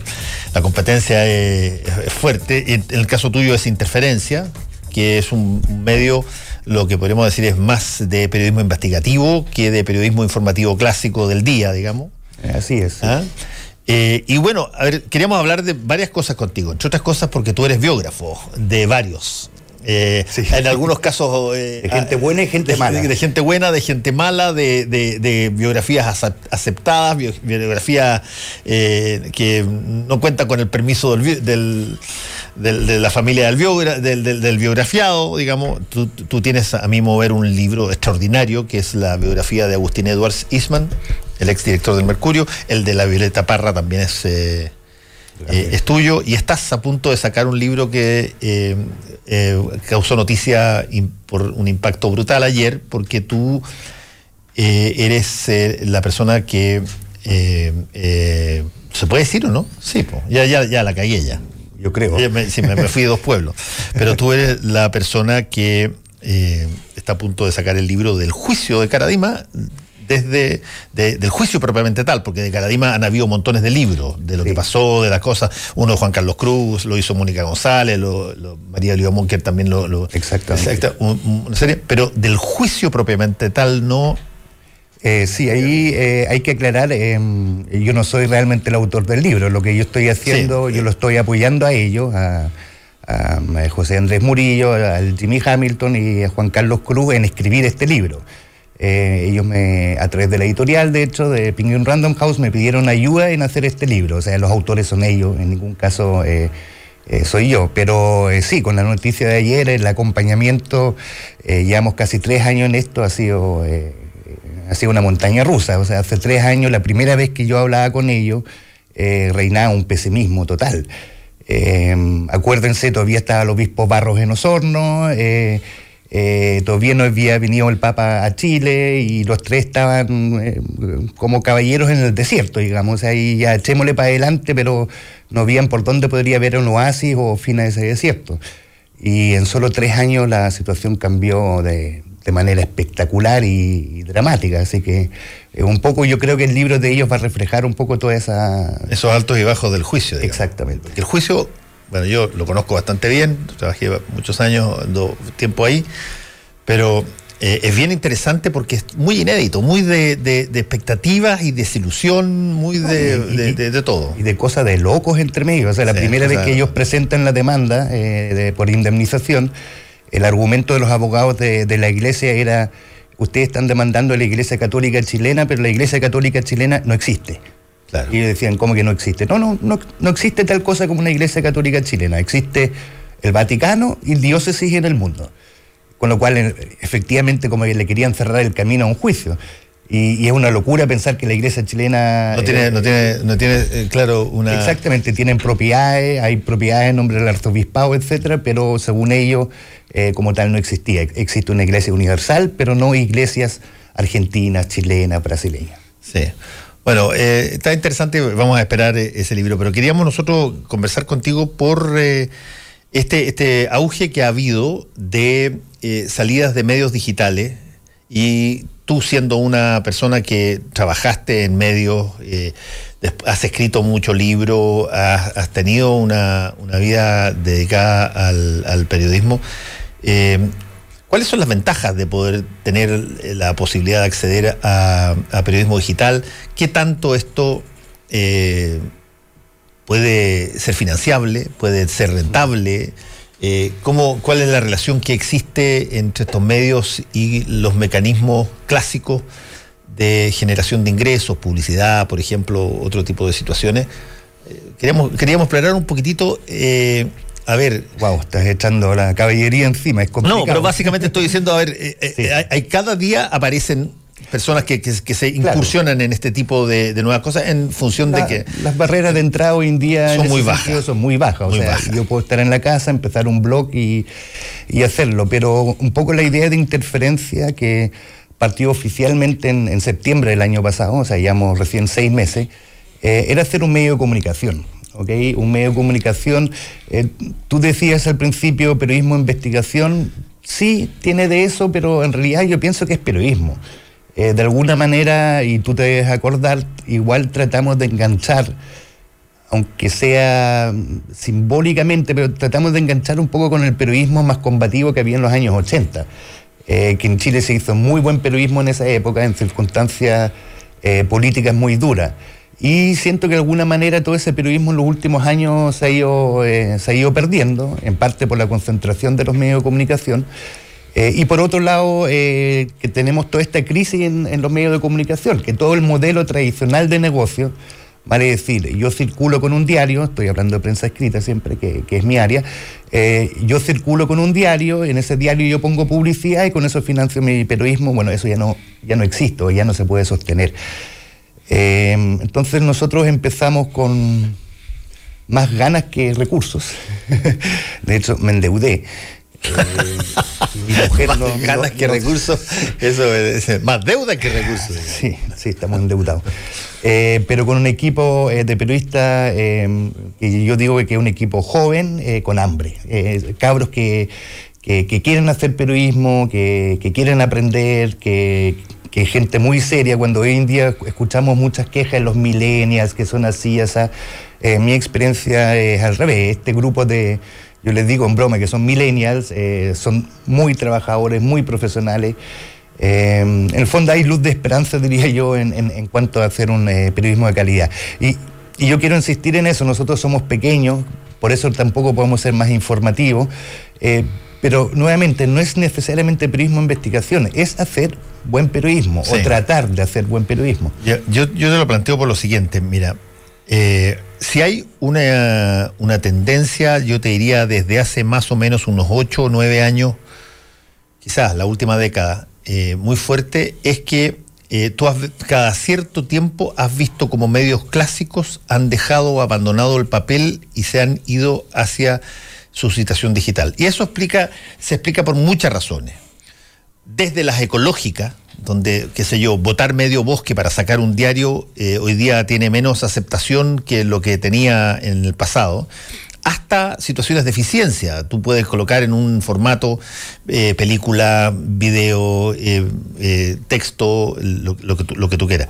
Sin embargo, eso ha significado que han llegado gigantes que antes tenían pero toda una infraestructura y que se han reducido o han eh, llegado al mundo digital a competir con eh, diarios más chicos que habían empezado a entrar al mundo digital pero que de pronto por la propia falencia de, qué sé yo, el diario El País, el Boston Globe, qué sé yo, caen en lo digital y tú los tienes como competencia, con una diferencia de recursos gigantesca.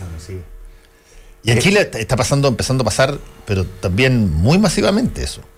Eh, sí, mira, lo que yo creo, vivimos un periodo de transición que todavía no tenemos, o sea, sabemos lo que se está perdiendo, pero no sabemos para dónde va la cosa, nadie lo sabe. Hoy en día se celebra mucho el modelo del New York Times, eh, que tengo entendido ya superó dos millones de suscriptores digitales, exclusivamente digitales, pero la gente se olvida que el New York Times estuvo 15 años dando palos de ciego.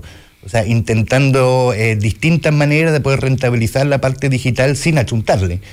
Em, eh, ahora están en un buen momento y todo indica que eh, la suscripción digital eh, va el futuro del periodismo, eh, entre comillas, más, serio o, hecho por profesionales. Em, nosotros nos acostumbramos en Internet en general que todo fuera gratis. de repente en Interferencia, que es un medio pagado, nosotros entregamos tres artículos al mes gratis y después hay un muro de pago, que dicho sea paso no es mucho, paso el aviso, tres luquitas al mes es como un chop. Sí, pues, no, no, no, eh, eh, y, para allá va el modelo, porque de la otra manera no se puede sostener, porque lo otro que uno está viendo, efectivamente el mundo digital es un mundo de 24/7 literalmente, o sea, hay una noticia que ocurre ahora y uno esperaría que los grandes medios, la tercera, EMOL, el mostrador, etcétera, tengan más o menos de manera inmediata esa noticia. Eh, ¿Qué pasa con eso? Eh, o eso fue por lo menos el cálculo que nosotros hicimos en interferencia, que al final esto es una carrera eh, hacia abajo. ¿En qué sentido? Hacia contenidos cada vez menos trabajados, cada vez menos sofisticados, cada vez más apurados. Es lo que básicamente se llama la carrera por el tráfico, por el clic. Quién es el primero, quién es el primero en llegar, quién es el que más grita. Y, está bien, es un, es un modelo posible, genera bueno, lo que yo pienso son como árboles de Pascua, que uno no se mete en las web o en el celular, en esos sitios, te aparece un aviso por un lado por el otro y uno no sabe dónde cerrarlo, eh, pero efectivamente es una manera de financiarse. Eh, nosotros optamos por ser súper conservadores y tradicionales y a la antigua, en parte por falta de recursos, obviamente. Nosotros publicamos una vez al día en la mañana, punto. Eh, si alguien se mete ahora a interferencia, en tres horas más no va a encontrar nada distinto. Pero nuestra apuesta es, aunque tengamos menos contenidos, que estos contenidos sean más trabajados. Hemos tenido varios artículos eh, bien polémicos, eh, nos hemos metido en un par de peleas con, la moneda y mi orgullo es que no nos han podido desmentir absolutamente nada. Y eso en parte porque tenemos un poquito más de tiempo para, para preparar las cosas. Ahora, aquí hay un punto en términos de la competencia, Víctor Herrero, que es notable porque la competencia no es como era antes, exclusivamente de eh, otras instancias periodísticas formales que llegan al mundo digital. Aquí puede salir un grupo de amigos, eh, qué sé yo, que tiene interés, eh, armarte un canal de YouTube, establecer, qué sé yo, opinión o investigación en determinadas cosas y para todos los efectos prácticos tú tienes un medio.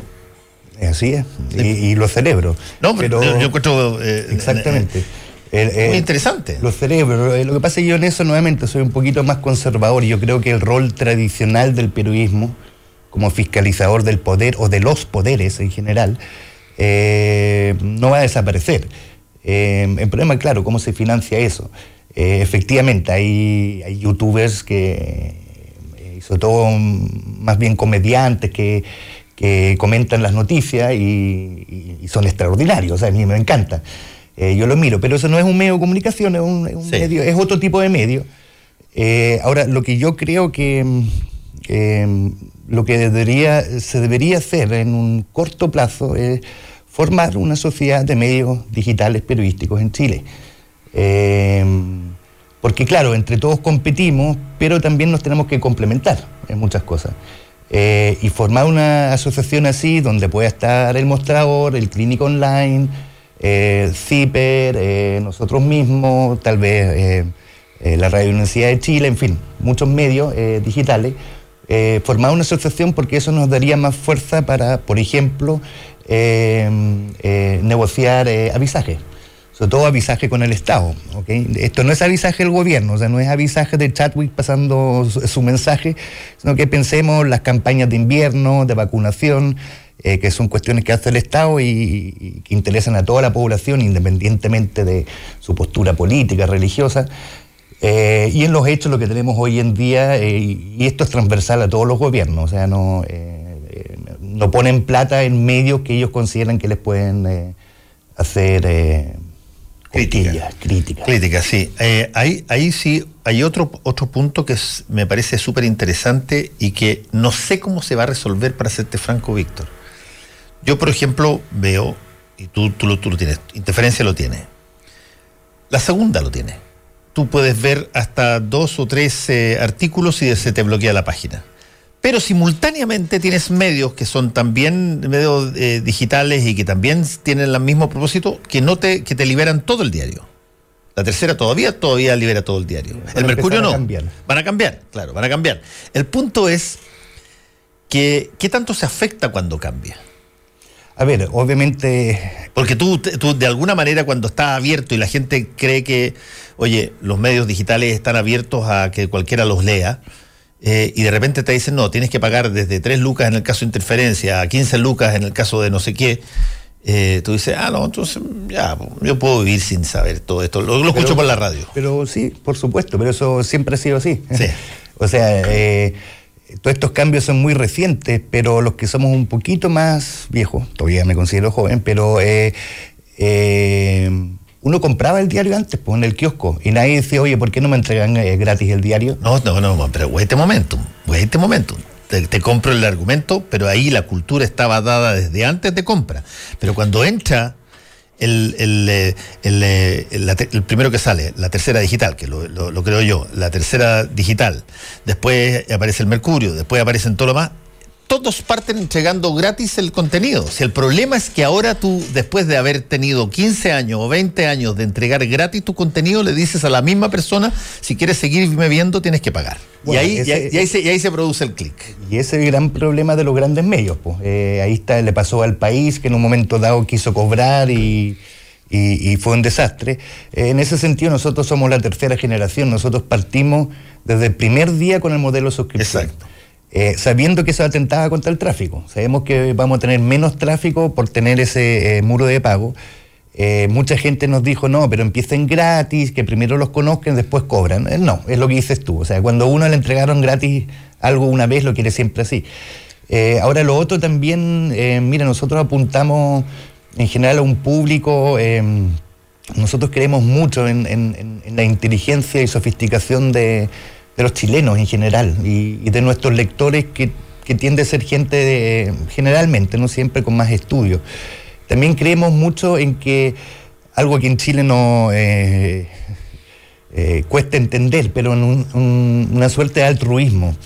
Eh, y eso ha pasado en Estados Unidos con el New York Times también. ¿En qué sentido? ¿Sabes qué? Es importante que existan medios así. Incluso si no lo leo todos los días, incluso si no es necesario eh, para todos los días, pero si no existiera interferencia, no sabríamos de las tierras de Ubilla, eh, las tierras mapuche.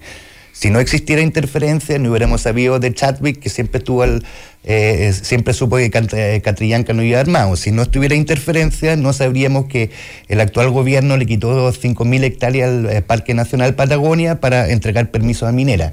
Que fueron cosas que otros medios recogieron.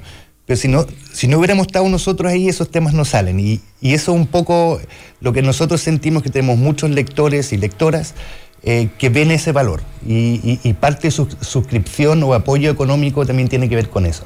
Ahora, tú mencionaste eh, casos que desde un punto de vista técnico, periodístico, eh, se llaman golpes, digamos. Tú, tú los, los tienes en forma exclusiva por primera vez y, lo, y los detallas. Ahora, buscar exclusividades todo el tiempo es de un agotamiento gigantesco, porque eh, va, a haber va a haber momentos en que no vas a tener tú la primera papa y la tentación de, de tratar de, que es un, que es un riesgo, porque ha pasado en otros medios, de, de generar eh, sustitutos de golpes siempre terminan en cosas absolutamente intrascendentes, tri- triviales o, falsas, digamos. Mira, tienes toda la razón. Y esto es eh, lo maravilloso del periodismo, es que no es una ciencia exacta. Aquí no estamos haciendo un cohete para volar a Marte. Eh, entonces uno va aprendiendo, incluso con todos los años de experiencia que uno puede eh, tener, uno va aprendiendo eh, todos los días, pero efectivamente eh, es una presión que a veces sentimos, sobre todo después de grandes golpes, ¿cuál es el siguiente? Y, y sí, ahí puede haber una trampa y hay que ser muy cuidadoso, pero nuevamente es algo que me, me pone orgulloso de, de, nuestro medio y la gente, los que trabajamos ahí, es que como no somos tráfico dependiente, eh, podemos decir, ¿sabes qué? Ya, bueno, vamos, vamos a ir a pérdida, entre comillas, los siguiente, la siguiente semana, vamos a ir más suave. Nosotros muchas veces, eso obviamente los lectores para afuera no lo ven, muchas veces hemos bajado artículos a las 12 de la noche porque yo los vuelvo a revisar y digo, no, aquí falta todavía. Y lo hemos chuteado dos, tres días y algunos ni siquiera han salido publicados aún porque no están maduros para ser publicados. Eso es algo que tal vez para afuera no, no se note, pero internamente eh, lo hacemos mucho, porque al final eh, lo que yo digo, y a eso también en el fondo apunta tu, tu pregunta, eh, lo más importante que tiene un, medio de comunicación es, su credibilidad. y ahí hay que jugarse a fondo en la credibilidad, sea independiente de qué medio, uno puede ser un medio de fútbol, deportivo, pero es creíble. Si estos tipos entrevistaron a tal jugador, lo entrevistaron de verdad, y no solamente sacaron las cuñas de Twitter, no sé, por, por dar un ejemplo. Sí. Eh, finalmente te quiero preguntar, eh, Víctor, eh, el, formato digital para hacer el tipo de periodismo que ustedes hacen, en, tú lo mencionaste de alguna manera, requiere, a tu juicio, cierta asociatividad entre otros o tú puedes ser lobo solitario y total y absolutamente exitoso? Mm, no, yo creo que uno puede ser lobo solitario, pero eh, nuevamente, si uno coopera, también puede lograr grandes cosas para, eh, para los medios en sí. No nos olvidemos que igual en Chile tú partiste diciendo que hay muchos medios nuevos, eh, sí, pero han cerrado muchos medios tradicionales y algunos de esos medios, como la revista que pasa, por ejemplo, que uno puede concordar o no con su línea editorial, y dicho sea de paso, yo trabajé muchos años ahí, eh, era una excelente revista, o por lo menos con una, eh, gran historia en, los años 90 y, los 2000. Eh, mira, lo dramático, lo que yo veo es cuando uno va a un kiosco hoy en día en Santiago Centro, donde vivo yo, obviamente el papel está desapareciendo, pero uno ya no ve nada. O sea, ve como unas revistas de Nintendo, algo así, dulces y, y cigarros. O sea, eh, no hay prensa, ya como que no... Eh, y si a eso le sumamos el tema de las redes sociales y los, algunos peligros de las redes sociales, las fake news, las mentiras, etcétera, yo creo que es un momento, es más, yo creo que este es un momento donde se necesita más y mejor periodismo, mucho más que antes justamente por toda esta configuración de que es fácil transmitir mentiras, propaganda, eh, eh, etcétera, que, es cierto, que es no. Entonces la gente y uno mismo se vuelve cínico. Es como, ah, por cada estudio A, eh, seguro que hay un estudio B. Entonces todo se empata. Eh, y en ese sentido yo pienso nuevamente la labor tradicional del periodismo más investigativo, más en profundidad, o el, periodismo de las revistas antiguamente, que tenían, una locura, tenían una semana para sacar una revista. Hoy en día la mayoría de los periodistas tienen una hora para sacar una nota, si es que o dos notas o tres. Víctor Herreros, eh, tú eres el director de Interferencia. Muchas gracias por haber estado con nosotros hoy día. Muchas gracias, Fernando. Estaremos esperando el libro. que no es mío.